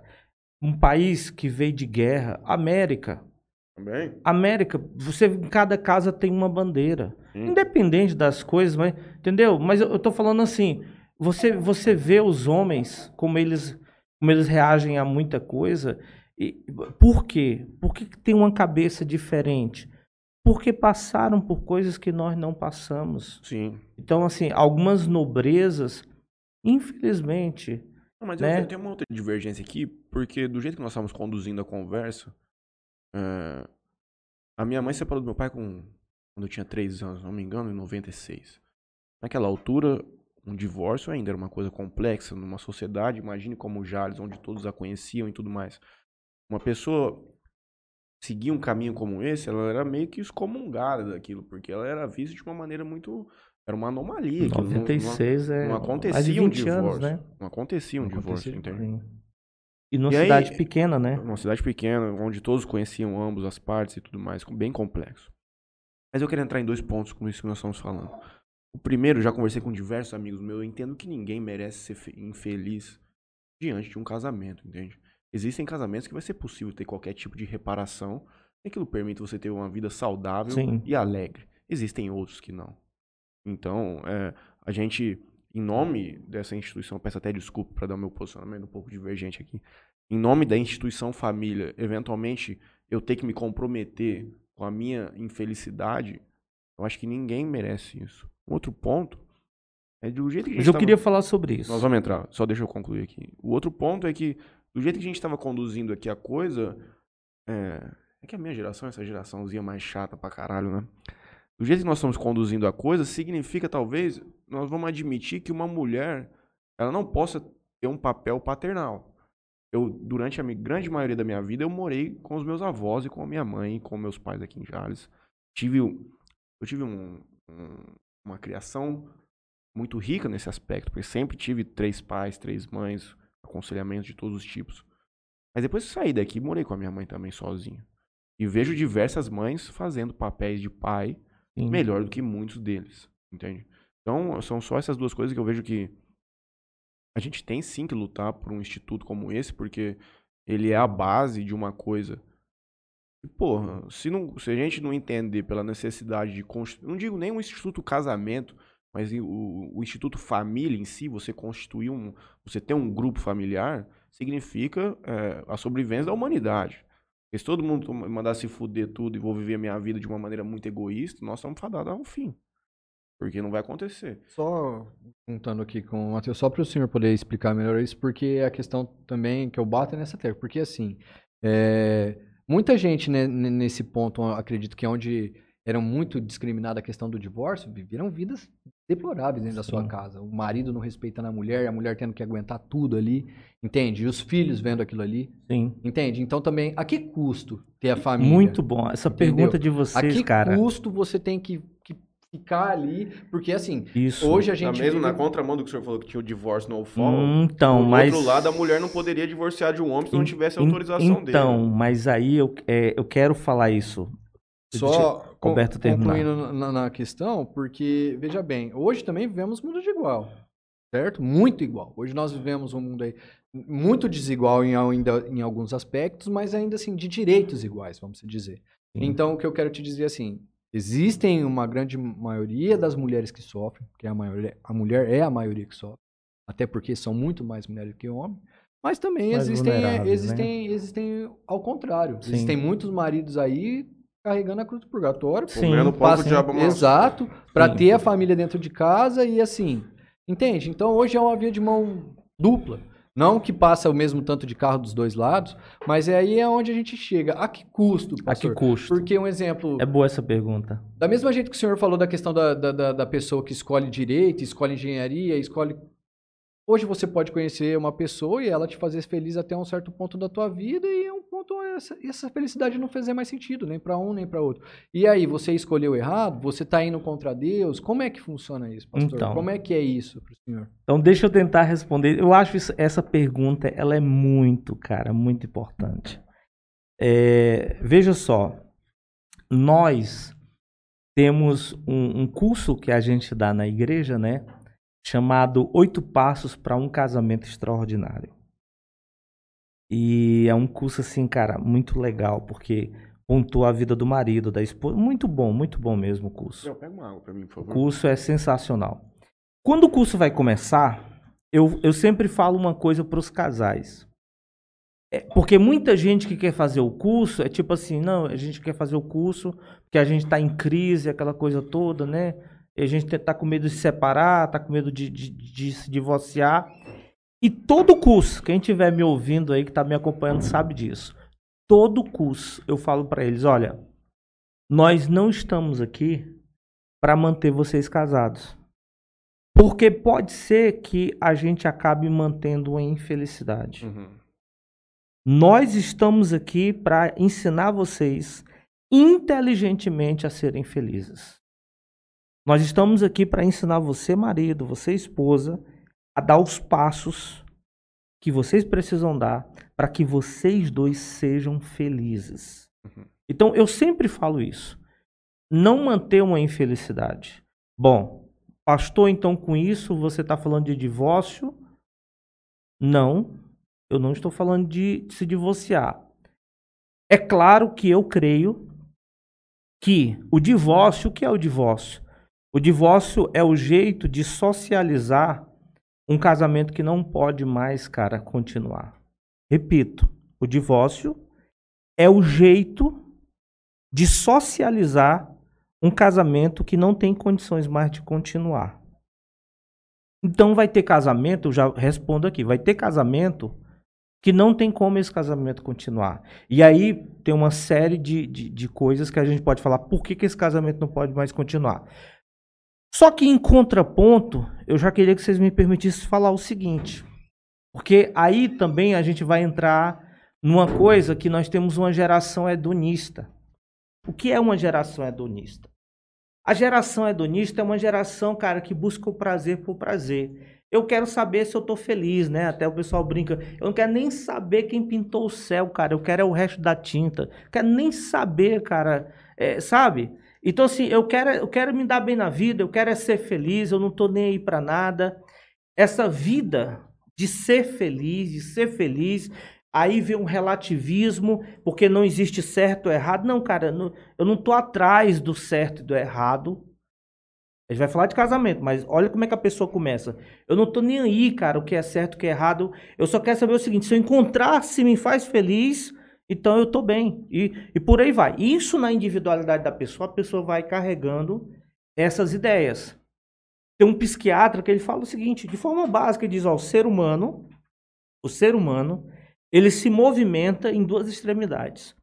Ou ele está evitando a dor, ou ele está buscando prazer. Tudo que você faz, tudo, todo movimento. Ah, eu estou trabalhando muito e tal, tal, tal. Está trabalhando para quê? Você está trabalhando para que você tenha uma vida melhor, para que em nenhum momento você viva uma vida é, miserável e isso te cause dor. Ah, estou trabalhando muito por quê? Porque eu quero ter o que eu quero ter, quero, quero, quero ter os meus sonhos. Então você está buscando prazer. Então a movimentação do ser humano, eu vou chegar em casamento, a movimentação do ser humano é essa. Ou ele está evitando a dor, ou ele está buscando o prazer. Qual o problema com isso, pastor? O problema é que quando a gente incorpora essa história de evita dor e busca prazer, você se casa e casamento, cara, é a escola do caráter. O casamento te estica. O, o que, que o casamento faz com você? Você casa com uma outra pessoa, diferente de você. O, todos os teus de, demônios vêm para fora, porque vocês, cara, vão, vão bater ali. Só que se nós temos uma geração hedonista, é aqui que eu, que eu, que eu acho que a gente tem que ter o equilíbrio. Se eu tenho um moço, um rapaz, que, que a cabeça dele, cara, é uma cabeça que ele não entende do que é pagar o preço, ele não entende o que é se frustrar, porque a nossa geração não quer mais se frustrar. A nossa geração não quer mais sofrer. A nossa geração não quer mais pagar preço por nada. Então o cara casa e, e, se ele em momento algum se sentir desconfortável com alguma coisa, ele vai e divorcia. Não porque conserta. Não, não conserta. Por quê? Porque o cara tá cheio dessa história, eu quero ser feliz, e desculpa aqui a palavra, mas como diz lá no Ceará, e o resto que se lasque. Então, assim, enquanto me faz feliz, ótimo. Só que peraí, cara, não é bem assim. Não é bem assim. Não, concordo não. A partir do momento. É, só, só pra terminar. Seu filho, como que é o nome dele? Davi. O Davi, cara, vai te frustrar. Vai chegar uma hora que o Davi vai te ofender. E você não vai abandonar ele, cara. Você não vai deixar ele. Você vai insistir, você vai chorar, mas você vai insistir porque você o ama. Então, o que está existindo é, são casamentos totalmente, cara, fora da curva. O que está existindo é um menino que não tem nada na cabeça, que se junta com outra menina que não tem nada na cabeça, se casam para viver um glamour. Eu falei para um casal outro dia, eu disse casamento Casamento não é uma cerimônia. Casamento, porque as pessoas acham que casamento é aquele momento, né? Eu falei, não, não, casamento não é isso, cara. Casamento, depois daquela festa, no outro dia, você vai ter que ir lá com um caminhão, buscar as coisas, buscar as mesas, ajudar. E aí depois vai vir a primeira semana, a segunda, primeiro mês, primeiro ano. Casamento é isso, cara. Lutero, que era um monge, Lutero era um monge. Cara, Lutero, ele ficou 10 anos no mosteiro. Eu fui para a Alemanha. Eu fui a, lá na, na, na, Catedral de Wittenberg. Eu vi o mosteiro, eu entrei. O cara passou 10 anos lá, meu. Sabe o que Lutero falou? Quando Lutero ele casou, ele disse: um ano de casamento me santificou mais do que 10 anos de mosteiro. Por quê? Porque casamento, cara, mexe com o nosso caráter. Mas se verdadeiramente nós somos homens que amamos nossas esposas, e aqui é o ponto.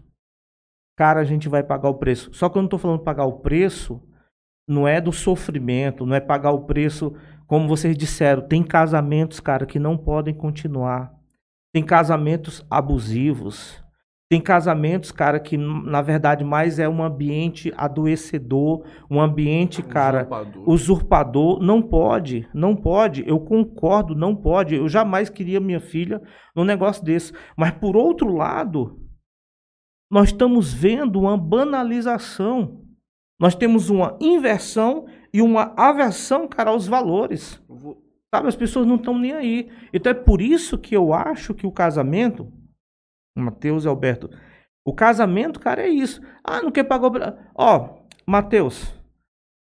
Você acha que eu acordo todo dia apaixonado pela minha esposa? Evidente que não. Mas eu acordo comprometido. Sim. Eu não vivo um sentimento.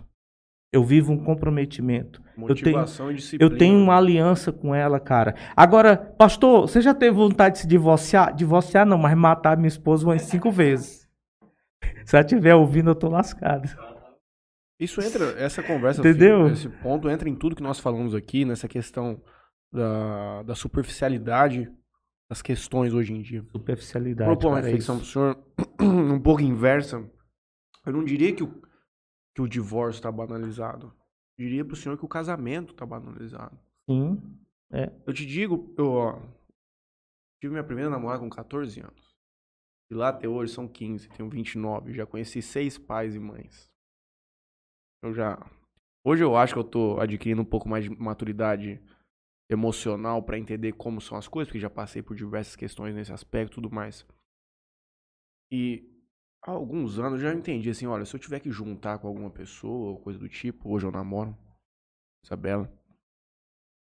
Eu preciso que isso aconteça lá pra 35 anos de idade.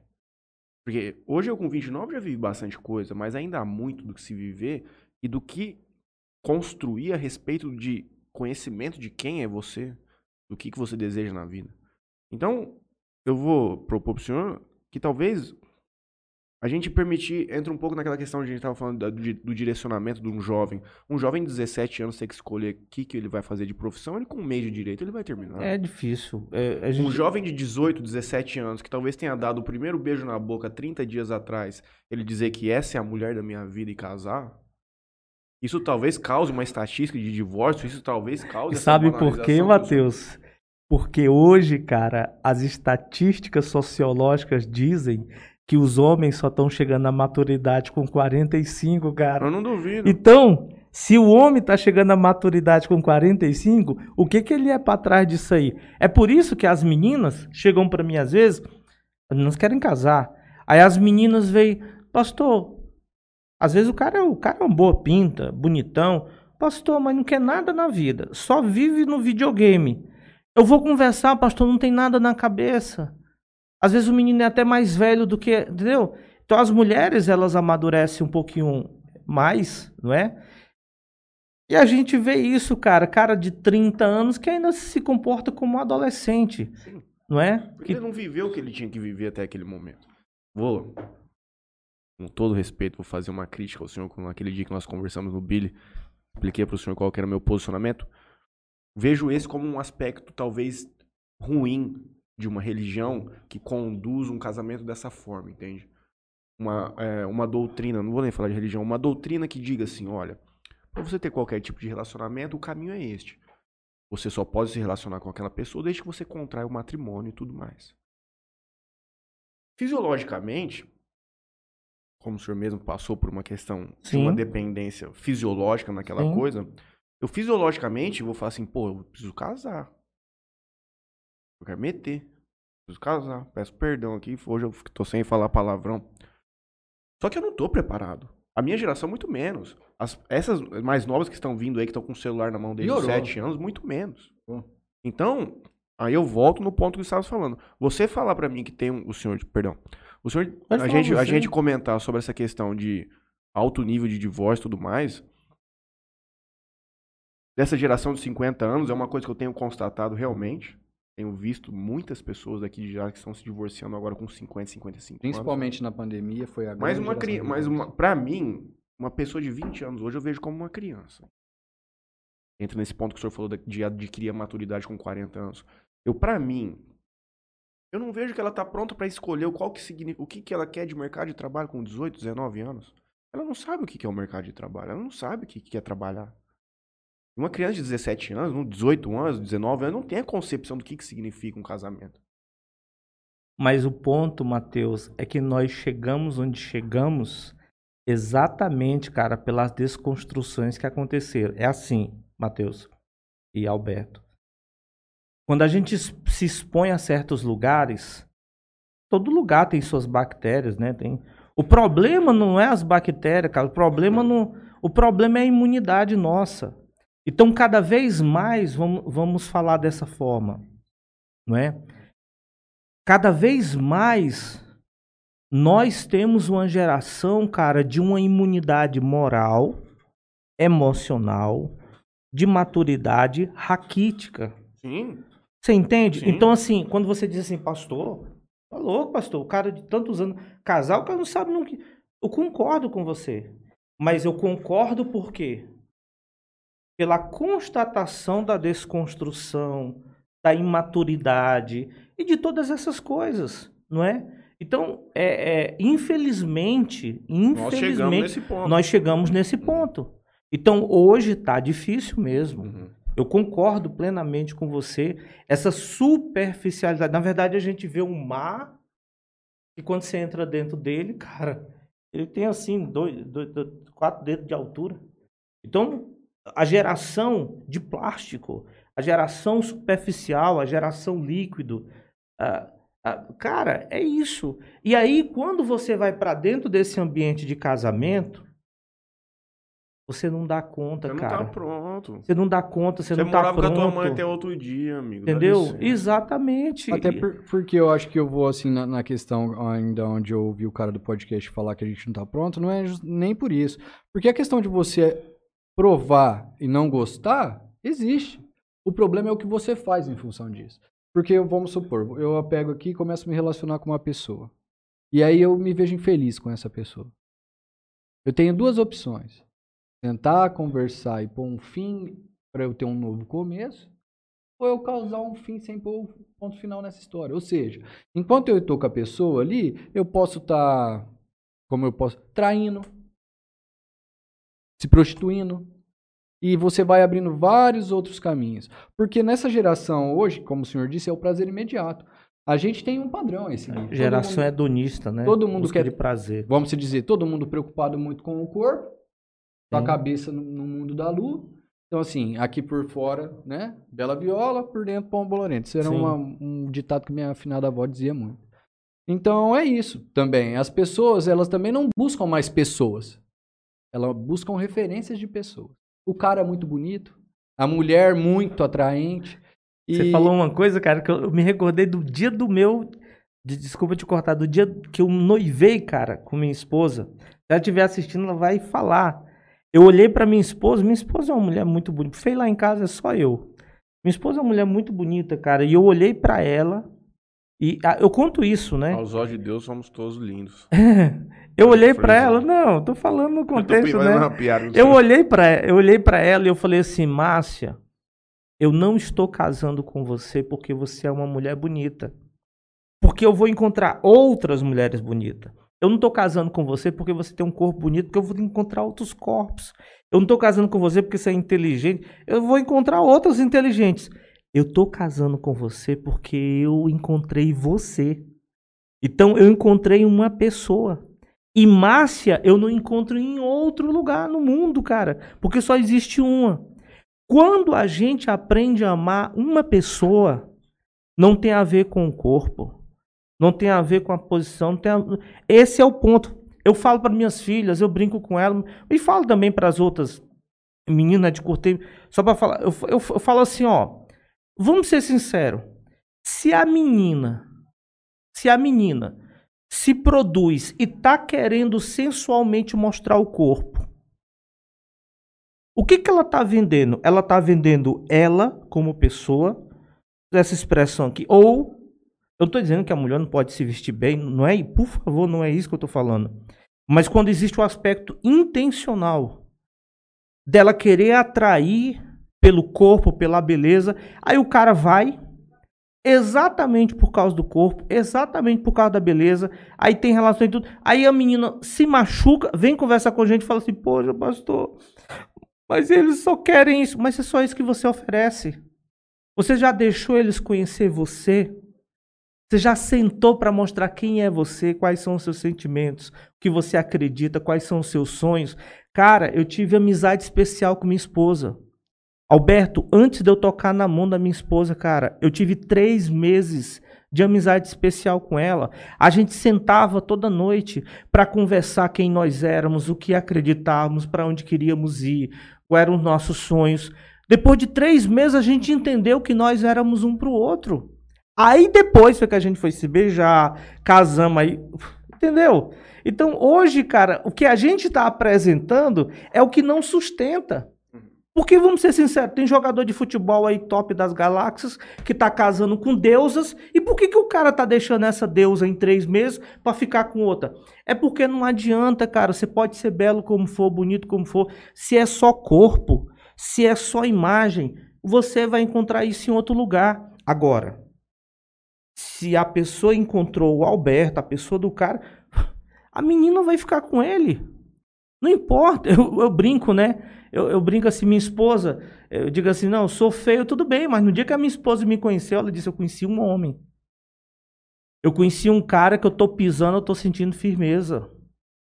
Entendeu? O que, que a mulher quer? A mulher quer se sentir segura. Ela quer, se, ela quer sentir o chão debaixo dela. Você entende? Então, infelizmente, acontecem essas coisas, como você falou, Alberto. E eu falei isso para minha esposa. Eu tô casando com a Márcia. Eu tô amando uma pessoa, não um corpo, não uma inteligência, não, entende? Uma beleza. Desculpa ter te cortado, Não, Alberto. pelo amor de Deus, era Eu que eu isso. lembrei disso, cara, e eu esqueço as coisas rápido. Não, é. Eu- o homem já me xingou um milhão de vezes ali pra eu ler as mensagens do YouTube. Faremos isso agora. Quer que eu, que eu passe aqui? Tá aberto aqui.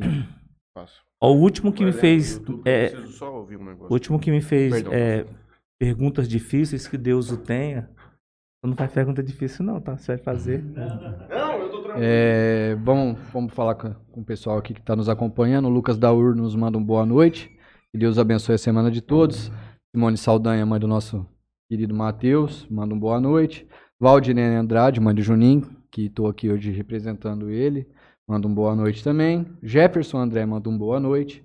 Gabriel Oliveira, boa noite, muito bom o programa de hoje. Hélio Pádua manda um joinha. Robson Mariano, que é um amigo meu, que ainda quero falar sobre ele. É, Robson é meu amigo desde a quinta série, eu tenho 33 anos, nós conhecemos desde os 11 anos de idade. Robson, nós vivemos a vida junto, parti- partilhamos de muita coisa, até se ele estiver aqui, né? Um abraço para ele, eu acredito que ele está aqui nos acompanhando sim. É, o Robson era um menino assim como nós, festeiro, de uma vida muito difícil. O Robson teve um- uma vida muito difícil. Mãe, enfim, não vou abrir a vida dele aqui, mas ele sabe disso. Hoje o Robson é pastor. Que legal, cara. É, acredito que ele já está na. na Ele ó, mora aqui em Jales? Sim, eu tenho, eu tenho um filho de 10. Acredito que o Robson deve estar indo. a- ele pode me corrigir se ele estiver aqui, há uns 10, 11 anos, ou até uns 9, de 9 a 11 anos aí, no mundo missionário. E assim, louvo, agradeço. Não, ele, tá, ele é de Votua, mas ele está em Rio Preto. Até ele deixou aqui, ó. Robson Mariano, boa noite, meu amigo. Paz do Senhor Jesus Cristo. Que maravilha receber um servo de Deus aí. São José do Rio Preto ligado. Então, um abraço para ele. O Robson cara. é um cara assim que eu tenho profunda admiração. Quando o Robson entrou para a igreja, eu tinha aquele sentimento de amigo, perdi meu amigo, porque ele passou a não frequentar mais os mesmos lugares que frequentávamos, passou a não curtir mais as mesmas coisas que curtíamos. Então a vida dele mudou. Então assim, quando eu falo em amizade hoje, até estava conversando isso com um amigo meu, quando a gente a amizade é mais ou menos, vamos dizer de, de uma forma geral, meio que um casamento. Você escolhe aquela pessoa para ser seu amigo, para ser seu irmão, e aquela pessoa ela vai passar por várias fases na vida dela. Sim. E você tem que amar todas essas fases. Então, independente da distância, eu quero mandar um grande abraço para ele, dizer que ele, independente de quantos anos passem, vai continuar sendo meu irmão, mora dentro do meu coração. É, louvo a Deus, agradeço a vida dele, da família, da filhinha dele. Acho maravilhoso. Mas acredito que, assim, durante a vida temos ciclos, nós mudamos e ainda somos os mesmos. Então, deixar essa Muito mensagem bacana. aí de amizade pro meu amigo. Daiane Almeida, muito legal. Moacir Cardoso manda palminhas para nós. Daiane Almeida, quando for possível, entrevista a pastora Amélia Matos, da igreja PIB de Jales. Conhece? Pastora Sim. Amélia? Deixar um convite aí para pastora Amélia entrar em contato conosco aí para a gente poder agendar essa, essa entrevista com ela. O Gustavo Balbino, que sempre nos acompanha aqui, manda uma boa noite a todos. A Márcia, amor, estou aqui com vocês, amor. Sua esposa. Ligar de Newark, New Jersey. Vou pedir pra ela. Eu tenho um cara que faz stand-up que eu gosto muito, chama Joey Diaz, um cubano radicado lá. Eu falei assim, Márcio, vai lá, arruma um autógrafo do Joey Diaz pra mim, pelo amor de Deus. Eu passo, passo o endereço da casa dele lá, porra. Tamiri Souza Bando, boa noite. Nosso saudoso amigo Billy Condor. Esse cara é top demais. Esse, esse é o cara Tô- que. Tô acompanhando aqui. Ô, Bito, até de boné, hein? Vou ter que cortar o cabelo essa semana. Rapaz, o Billy, eu vou falar, meus caras vão o cara cada 15 dias tá lá, moço. Eu passo. Não, moço, cada vídeo, Tá, pelo amor de Deus. Não tem de dinheiro pra ficar cortando cabelo, não. O Bito tem que fazer um, um negócio corta 10, ganhar uma, alguma coisa tem que acontecer. Anselmo, Anselmo, Anselmo Burgese. Manda palminhas. Jefferson André manda um, um alô também. Érica Miguelão. Boa noite, Pastor Marcos. Júnior Cabenag manda palminhas. Toninho Cruz, boa noite. Anderson Rodolfo, boa noite. Douglas Ilho, boa noite a todos. Grande abraço ao meu pastor Marcos, pessoa sensacional e de coração enorme. Amo toda a família de vocês. Grande abraço. Júnior Cabenag Um abraço. Pastor Marcos é um pastor que se, procura, eh, se preocupa com a família e o ser humano, e um ser humano fantástico. Essas são as mensagens de carne Você quer fazer eu chorar aqui, rapaz? Não Rapaz. faz, não. Vou te contar um negócio. Conta. O povo tá largando com força mesmo, hein? É.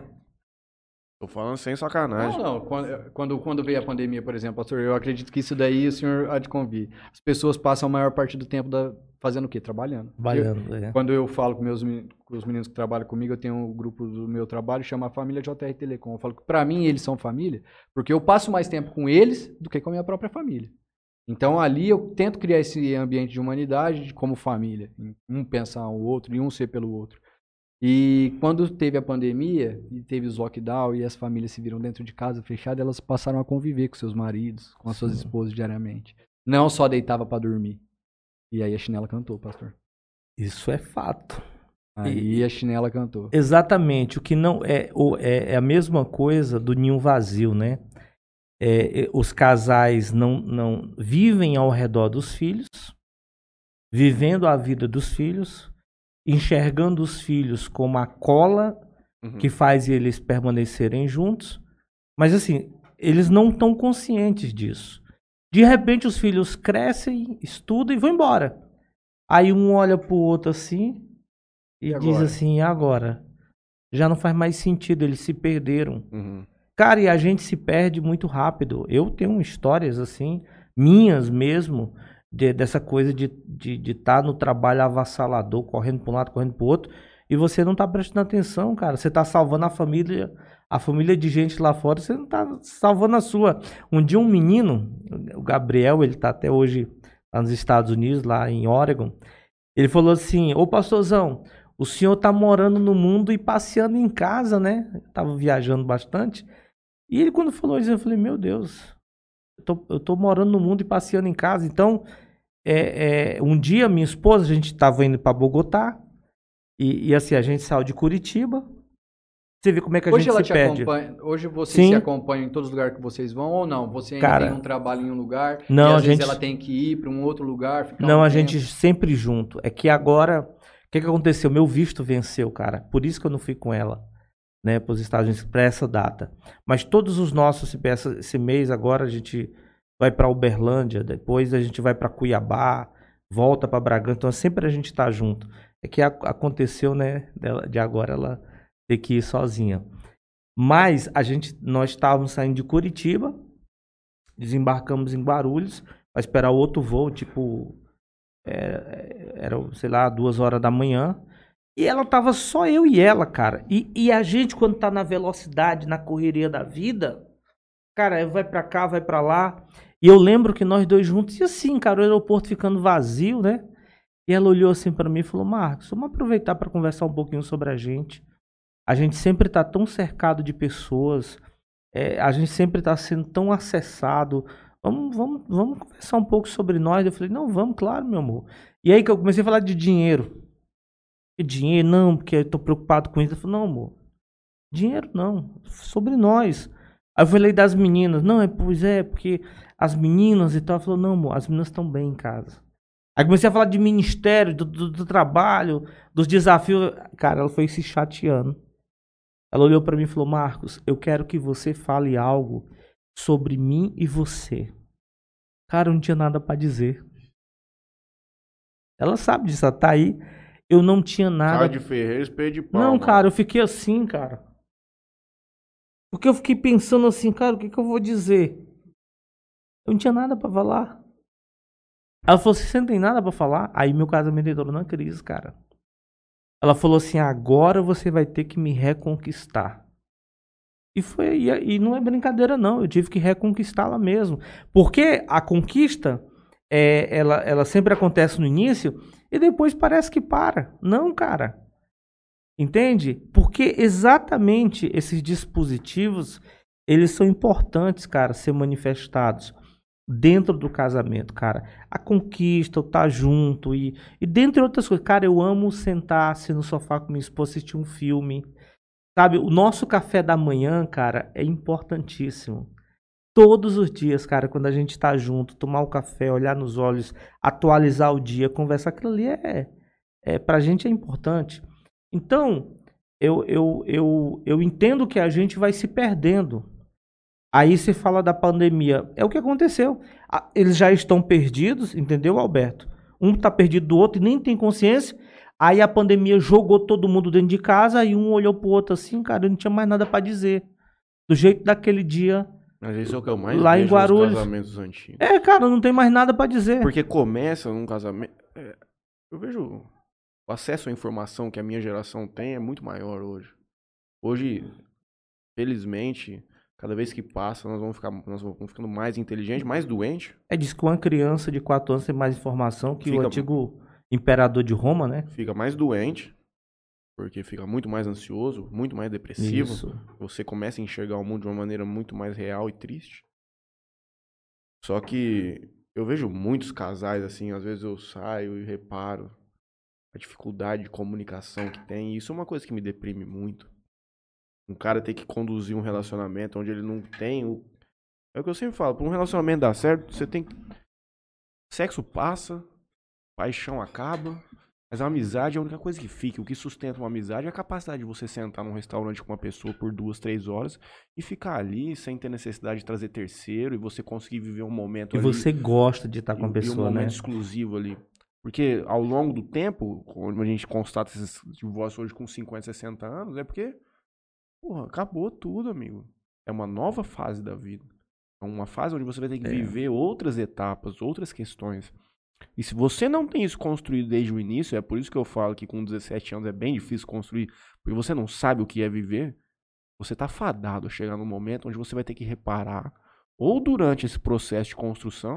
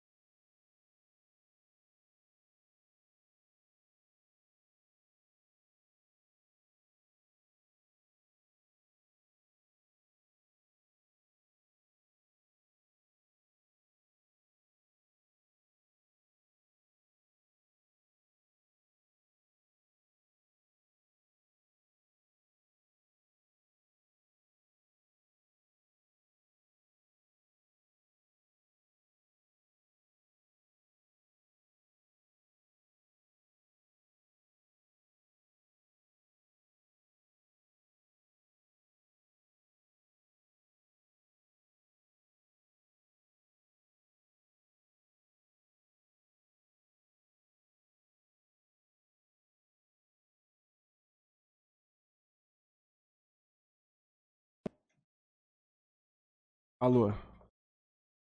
Vou segurá-lo aqui. Então, eu vejo essa questão do assistencialismo, como o senhor faz com os casais e tudo mais, uma coisa muito importante. Muito mesmo, porque. Isso pro senhor aquele dia lá no Bilha, eu vejo a igreja em si como o único elemento que existe na sociedade que faz um, uma pessoa média terminar os 18 anos e continuar estudando semanalmente. Talvez ela não vai mais para uma faculdade, talvez ela não vai fazer mais curso algum, mas ela vai semanalmente ouvir alguma mensagem que vai construir a vida dela, Sim. vai erigir alguma coisa distinta na vida dela, vai falar sobre família, vai falar sobre relacionamento, vai falar sobre finanças, vai falar sobre política. Então, essa instituição para mim, ela é muito grande. Eu já vi o poder que ela tem de cura dentro da minha família. Eu acho incrível. Me culpo por não conseguir viver isso. Eu, Eu queria É, abrir um parêntese, assim, só para te falar uma coisa, Mateus. É, Jesus, ele contou uma parábola que ele, ele fala que uma pessoa, ela estava caminhando num terreno e aí ela descobriu um tesouro, cara, naquele terreno. Só que o terreno não era dela. Ela não podia roubar aquilo. Ela encontrou algo muito precioso. O que, que ela fez?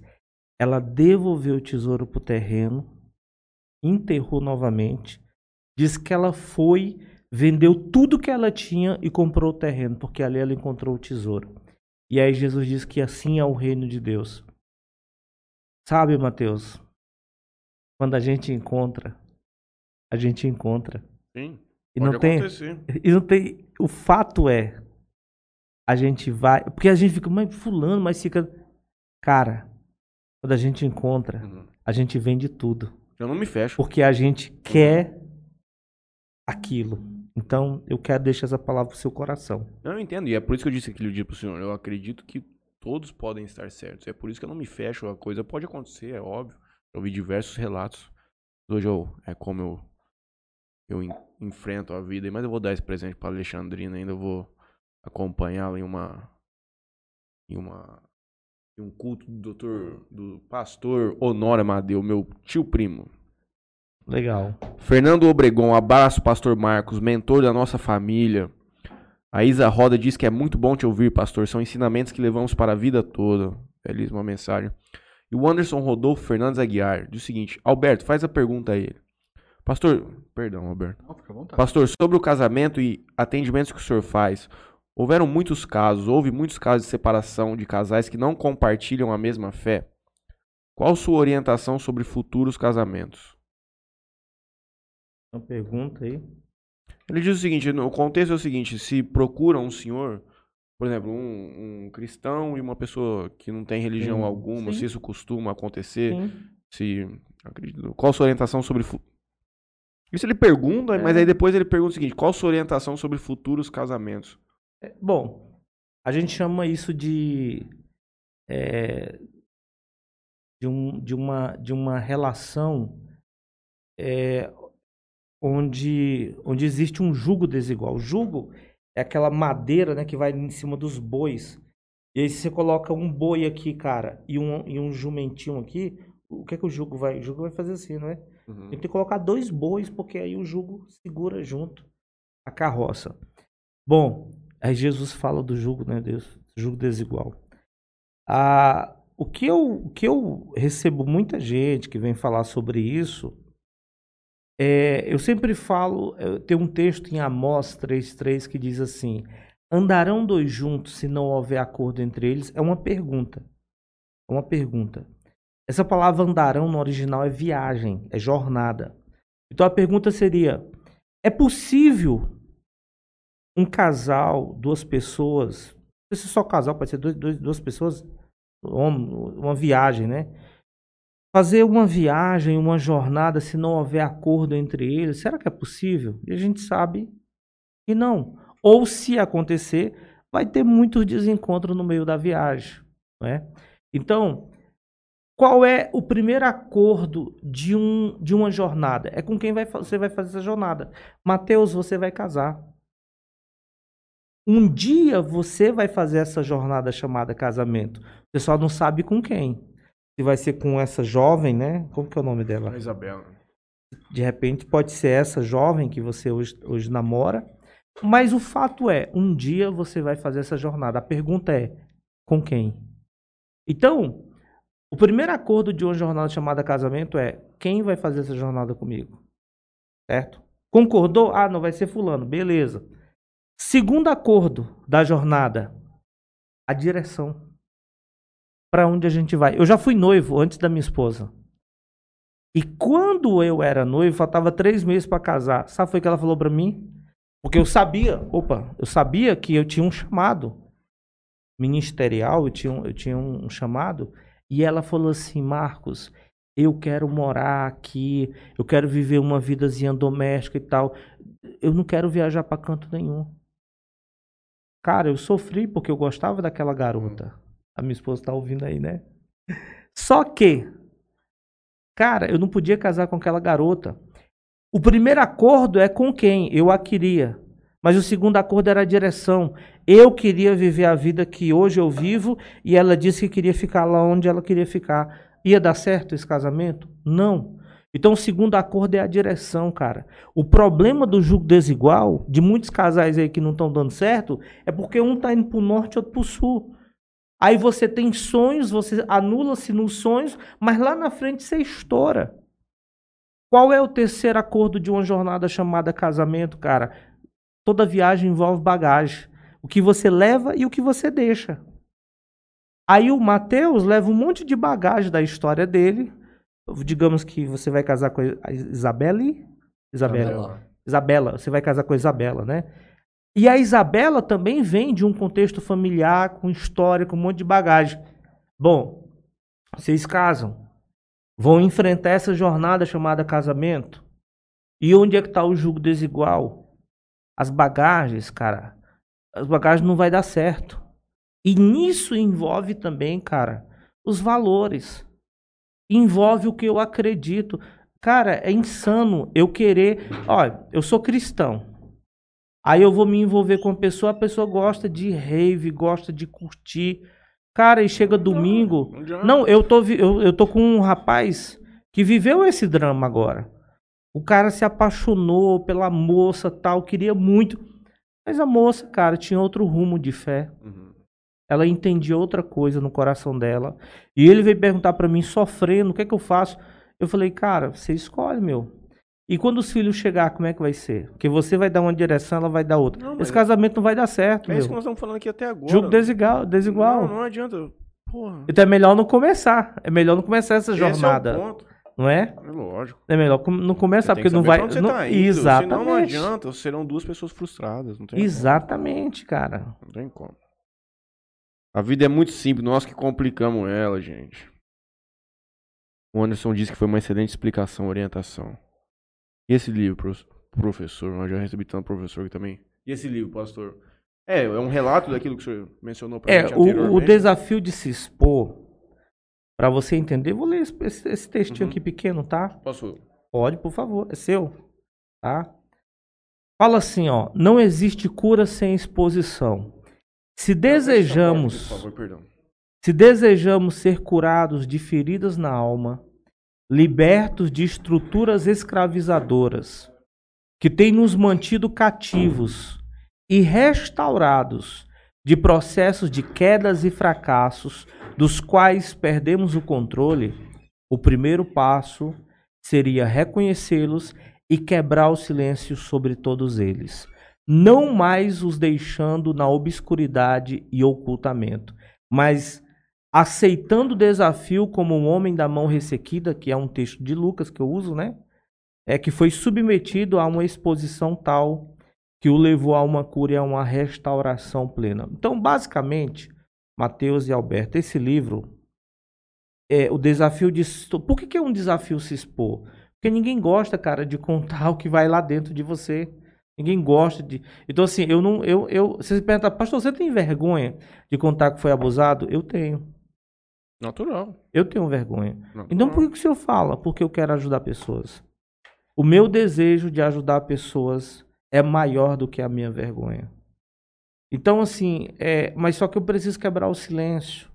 Porque tem muita gente sofrendo, talvez não nesse contexto que eu passei, não é? mas em outro contexto, em outra situação. Então tem pessoas que carregam tantas coisas dentro delas. E essas pessoas, cara, poderiam ser curadas, restauradas, se elas quebrassem o silêncio. Então o livro, o desafio de se expor tem esse caráter de encorajar, de fazer você ter coragem, de quebrar o silêncio e ser livre. E é seu. Muito obrigado, pastor de coração. E eu fico, eu fico ainda te devendo o café. Eu não, não me Rapaz, esquecer disso eu vou cobrar esse café, vou, cara. Eu vou, vou adicionar o senhor no Instagram e na, Eu vou cobrar esse nessa café. semana próxima aí eu já entrego pro senhor já. Muito Deixa eu fazer uma obrigado. pergunta complicada. Não, você não faz pergunta complicada, senão não volta aqui não, cara. Então vamos Eu vou, embora. eu vou autografar, Vamos por favor. vou fazer em off. Vamos assistir o jogo do São Deixa Paulo. uma palavra aí. Eu só sei uma passagem bíblica. É que eu faço muita piada, mas hoje eu, hoje eu escolhi ser uma pessoa mais comedida, entendeu? Eu só sei uma passagem bíblica que de vez em quando já usei na noite aí. Que é Mateus alguma coisa que diz que bem-aventurados aqueles que choram, pois serão acolhidos ou serão afagados, alguma coisa nesse sentido. É tudo que eu sei da religião Pastor, de é, Jesus. só, só eu, eu saí na parte da bagagem. Quais são os outros pontos, pastor? Que o senhor disse? É, o primeiro é a pessoa, não são A cinco. pessoa, a, a jornada, É. a bagagem, A direção. a direção. A jornada em si é o casamento. Sim. Aí eu tenho que escolher a pessoa, concordar com quem, a direção. A Nós dois direção. juntos temos que ir na mesma direção. Sim. O terceiro, a bagagem, o que vamos levar, o que vamos deixar. Por exemplo, minha, minha, minha esposa tem, tem uma história familiar que tem muitas coisas que ela deixou lá e eu Breve, também, né? muitas coisas que deixei na minha, não é? Então, bagagem. O, o, o quarto é pausas. Eu falo que todo casamento merece pausas na viagem. Se você é casado, você tem que entender que vai chegar uma hora que seu casamento vai precisar de pausas, cara. Porque senão, é, exemplo, eu vou daqui pro Rio de Janeiro de carro, a gente sempre viaja muito pro Rio de carro com a família. Eu sei exatamente onde eu vou pra- parar. Eu vou parar lá no Grau de São Carlos, a gente vai parar ali, depois dali a gente vai parar. Então eu já sei os lugares, porque, porque toda viagem merece pausas. Casamento merece pausa. E o que seria as pausas do casamento, pastor? Pausa, reconhecimento às vezes, cara, dos cansaços, das rotinas, das desconexões. É, é, é, é você entender, vou dar um exemplo para você. Às vezes minha esposa, cara, ela entende, ela entende que o ambiente familiar tá estressante. Tá cheio de estressores dentro de casa. A minha esposa fala assim: hoje nós vamos ali no, no McDonald's juntos com a família. Às vezes, cara, eu não tô legal, aí ofendo ela, as minhas filhas não tão legal, entendeu? Acontece isso. E ela falou assim: ó, vamos parar um pouquinho, nós vamos estar junto em tal lugar. Estou falando no contexto familiar, mas no casamento, cara. Exemplo, minha esposa, a gente estava viajando muito. E a minha esposa falou assim: Marcos, eu preciso parar um pouco e tal. E eu não, não, Não respeitei isso, não queria. Uhum. O que aconteceu com ela, cara? Ela entrou naquela burnout. Ela, ela simplesmente é, é, queimou o pavio. Ela ficou quase cinco dias, cara, dormindo. Não queria sair da cama. Parece um quadro de depressão, mas o que que estava acontecendo? A gente estava viajando, exaustão, estava viajando muito, correndo para um lado para o outro. Então, é os reconhecimentos, cara, de algumas coisas que precisa dar uma parada. Às vezes, se é o marido tá trabalhando muito, não, para um pouco. Não que eu preciso ganhar dinheiro, que eu preciso empreender, que eu preciso. Não, cara, às vezes você tem que parar. Entende? É? Coloquei aqui, ó. Ao querido Alberto, com todo carinho, assinado Pastor Marcos Moura. Muito obrigado, pastor. Essas, Muito essas obrigado. andanças do senhor aí, as crianças ficam pra trás? Não, cara. Minhas filhas estão juntas. É geralmente final de semana que você Não, não. Aí elas ficam em casa porque. Por causa da escola. É, uma, uma faz faculdade de Direito. Ah, tá. A outra faz é, estuda, né? Tá terminando o último ano, mas elas de boa. Algumas já vezes a tão- gente, já é, algumas tão vezes a gente leva, já. leva Uhum. elas com a gente. Não, eu pensei que eram mais novos. É. Vai te denunciar pro conselho tutelar que tá abandonando criança fora da escola. Ah, meu, meu filho tá ligando pra mim aqui agora. E pra vir deixar lá. Ele já fica todo preocupado. Pai, Matheus com T? Com TH. Um TH, né? Esse- esse É outro nível, né? É, não. Povo, eu não entendo o brasileiro, né? Vai homenagear o nome bíblico, mas não, mas vou dar uma tunada aqui, vou colocar um H pra não ficar igual. Aqui, pai. São Paulão. Você achou um gol no último minuto do primeiro tempo. tá, São Paulo, já tá rolando São Paulo? Brasileiro? Hum, Ao amado Matheus, com todo carinho, assinado Pastor Marcos Moura. Aí, O encontro de Jesus, Mateus está. é É forte, hein, Matheus? isso. Hã? É forte. Eu sei. Eu imagino. Deixa eu ver se tem mais alguma mensagem pra gente aqui. Ah. Balbino, qual a lição que a pandemia deixou pra humanidade? Porra. Muito, não? Tem muita coisa. Pra mim é. Pra mim é completamente contrário que a nossa conversa de hoje. Vamos pra frente. Rosilene Nazaré, gratidão por ser pastoreado por, pelo senhor. Sensacional essa entrevista. Gustavo Albino, a única passagem bíblica que ele não sabe o texto. Pois é, ninguém é perfeito. Gustavo Albino, ao menos ele tentou, mas podia ter estudado melhor o tema antes. Certo, doutor Matheus? O senhor sabe que eu não estudo nada. Ludmila Baruf, família Cruz manda um abraço e parabeniza pela entrevista. Amamos você, pastor.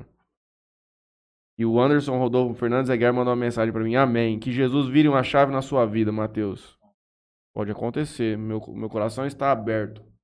Isso aí, Matheus. Muito obrigado, pastor. Desculpa qualquer coisa. Cara, foi sensacional estar com aqui vocês qualquer- aí, hein? Também gostei muito. Legal, cara, muito bom. Pastor. Muito Espero que eu tenha de alguma forma contribuído não só aqui junto, mas com o Quem público de assistiu, vocês. Quem nos É assistirá a primeira depois. vez que eu, que, eu, que eu tô em público, assim, pra cidade, né?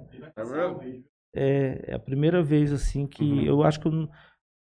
É, eu acho que eu nunca. Eu sou pastor, né, Uhum. de uma igreja local, mas assim, é, é a primeira vez. Ela é muito Eu bacana. e agradeço de realmente. Tamo junto. Agradeço novamente ao Billy Condor que nos proporcionou esse encontro de hoje. Agradeço também a Tropicália Sorvetes aqui, que o Alberto sempre compra um sorvete. Compra um sorvete pro Davizinho hoje lá, Alberto. Ele merece. Ficou te esperando aí todo sozinho hoje à noite.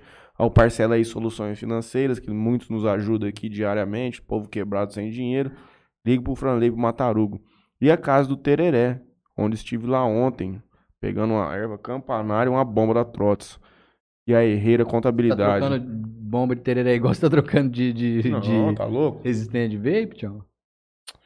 Dá trabalho não, Alberto. E a Herreira Contabilidade, onde eu declarei imposto de renda de 80 zilhões de reais. Ó, agradecer nossos parceiros aqui, Bebida Sabor aqui, tá aí, energético, água, água saborizada, Coca-Cola, refrigerante, as melhores bebidas da nossa região e desse Brasilzão, Bebida Sabor aqui. Ao Toquinho Center Car, nosso querido amigo que não, ó, o senhor tem carro, pastor? Tenho. Dá, dá, dá uma chance pra esse menino aqui dar um talento no teu Onde carro. é? Aqui, ó, do, a- do lado da autoelétrica do Carmo, do lado da antiga Fiat aqui. Como que é o nome? Toquinho Center Car chama. É, qual é a natureza da, da mec- mecânica? Não, não, ele faz parte de lavagem, polimento, Va- Ih, cara, de carro. cara, meu carro tá muito sujo. Pronto, já aí, Toquinho. Ah, já, vou lá, já amanhã vou lá. o carro do pastor tá aí pra você lavar. Não, Aí já você vou já lá. para, deixa o carro lá e você vai no marcar um salgado comer uma salsicha frita Cara, eu tô de dieta, Não, cara, se louco. dieta, eu também tô, mas tem algumas coisas que nós temos que nos permitir. Em nome de uma Eu fui vida. permitindo demais onde eu cheguei. LH Bor, compra e venda de borracha. Um abraço a todos que estiveram aqui conosco. Meu muito obrigado. Essa semana, por acaso, vai ser uma semana familiar, porque na quinta-feira vamos receber aqui a senhora Ana Cláudia, se não me engano o nome dela, que vai falar sobre a parada da constelação familiar. Hum, tô dentro, vou colar. Isso Cara, você daí- sabe que o mês de maio é o mês da família, né? É mesmo? Então É verdade. com o pé direito, então. Isso, é, eu, domingo agora nós vamos começar uma série de mensagens Uhum. Falando só sobre família. Então vão ser três domingos. Vocês estão convidados, hein, gente? Só falando de família, Ah, cara. pastor, não vou nem lá com a minha avó, eu vou ficar devendo pro senhor, Não, no pela... não, não, você tem que ir lá com Tem sua com avó, minha cara. avó. Você vai encontrar um problema, você. Problema, você vai falar assim, você foi em outro, você não foi lá comigo, você é um vagabundo.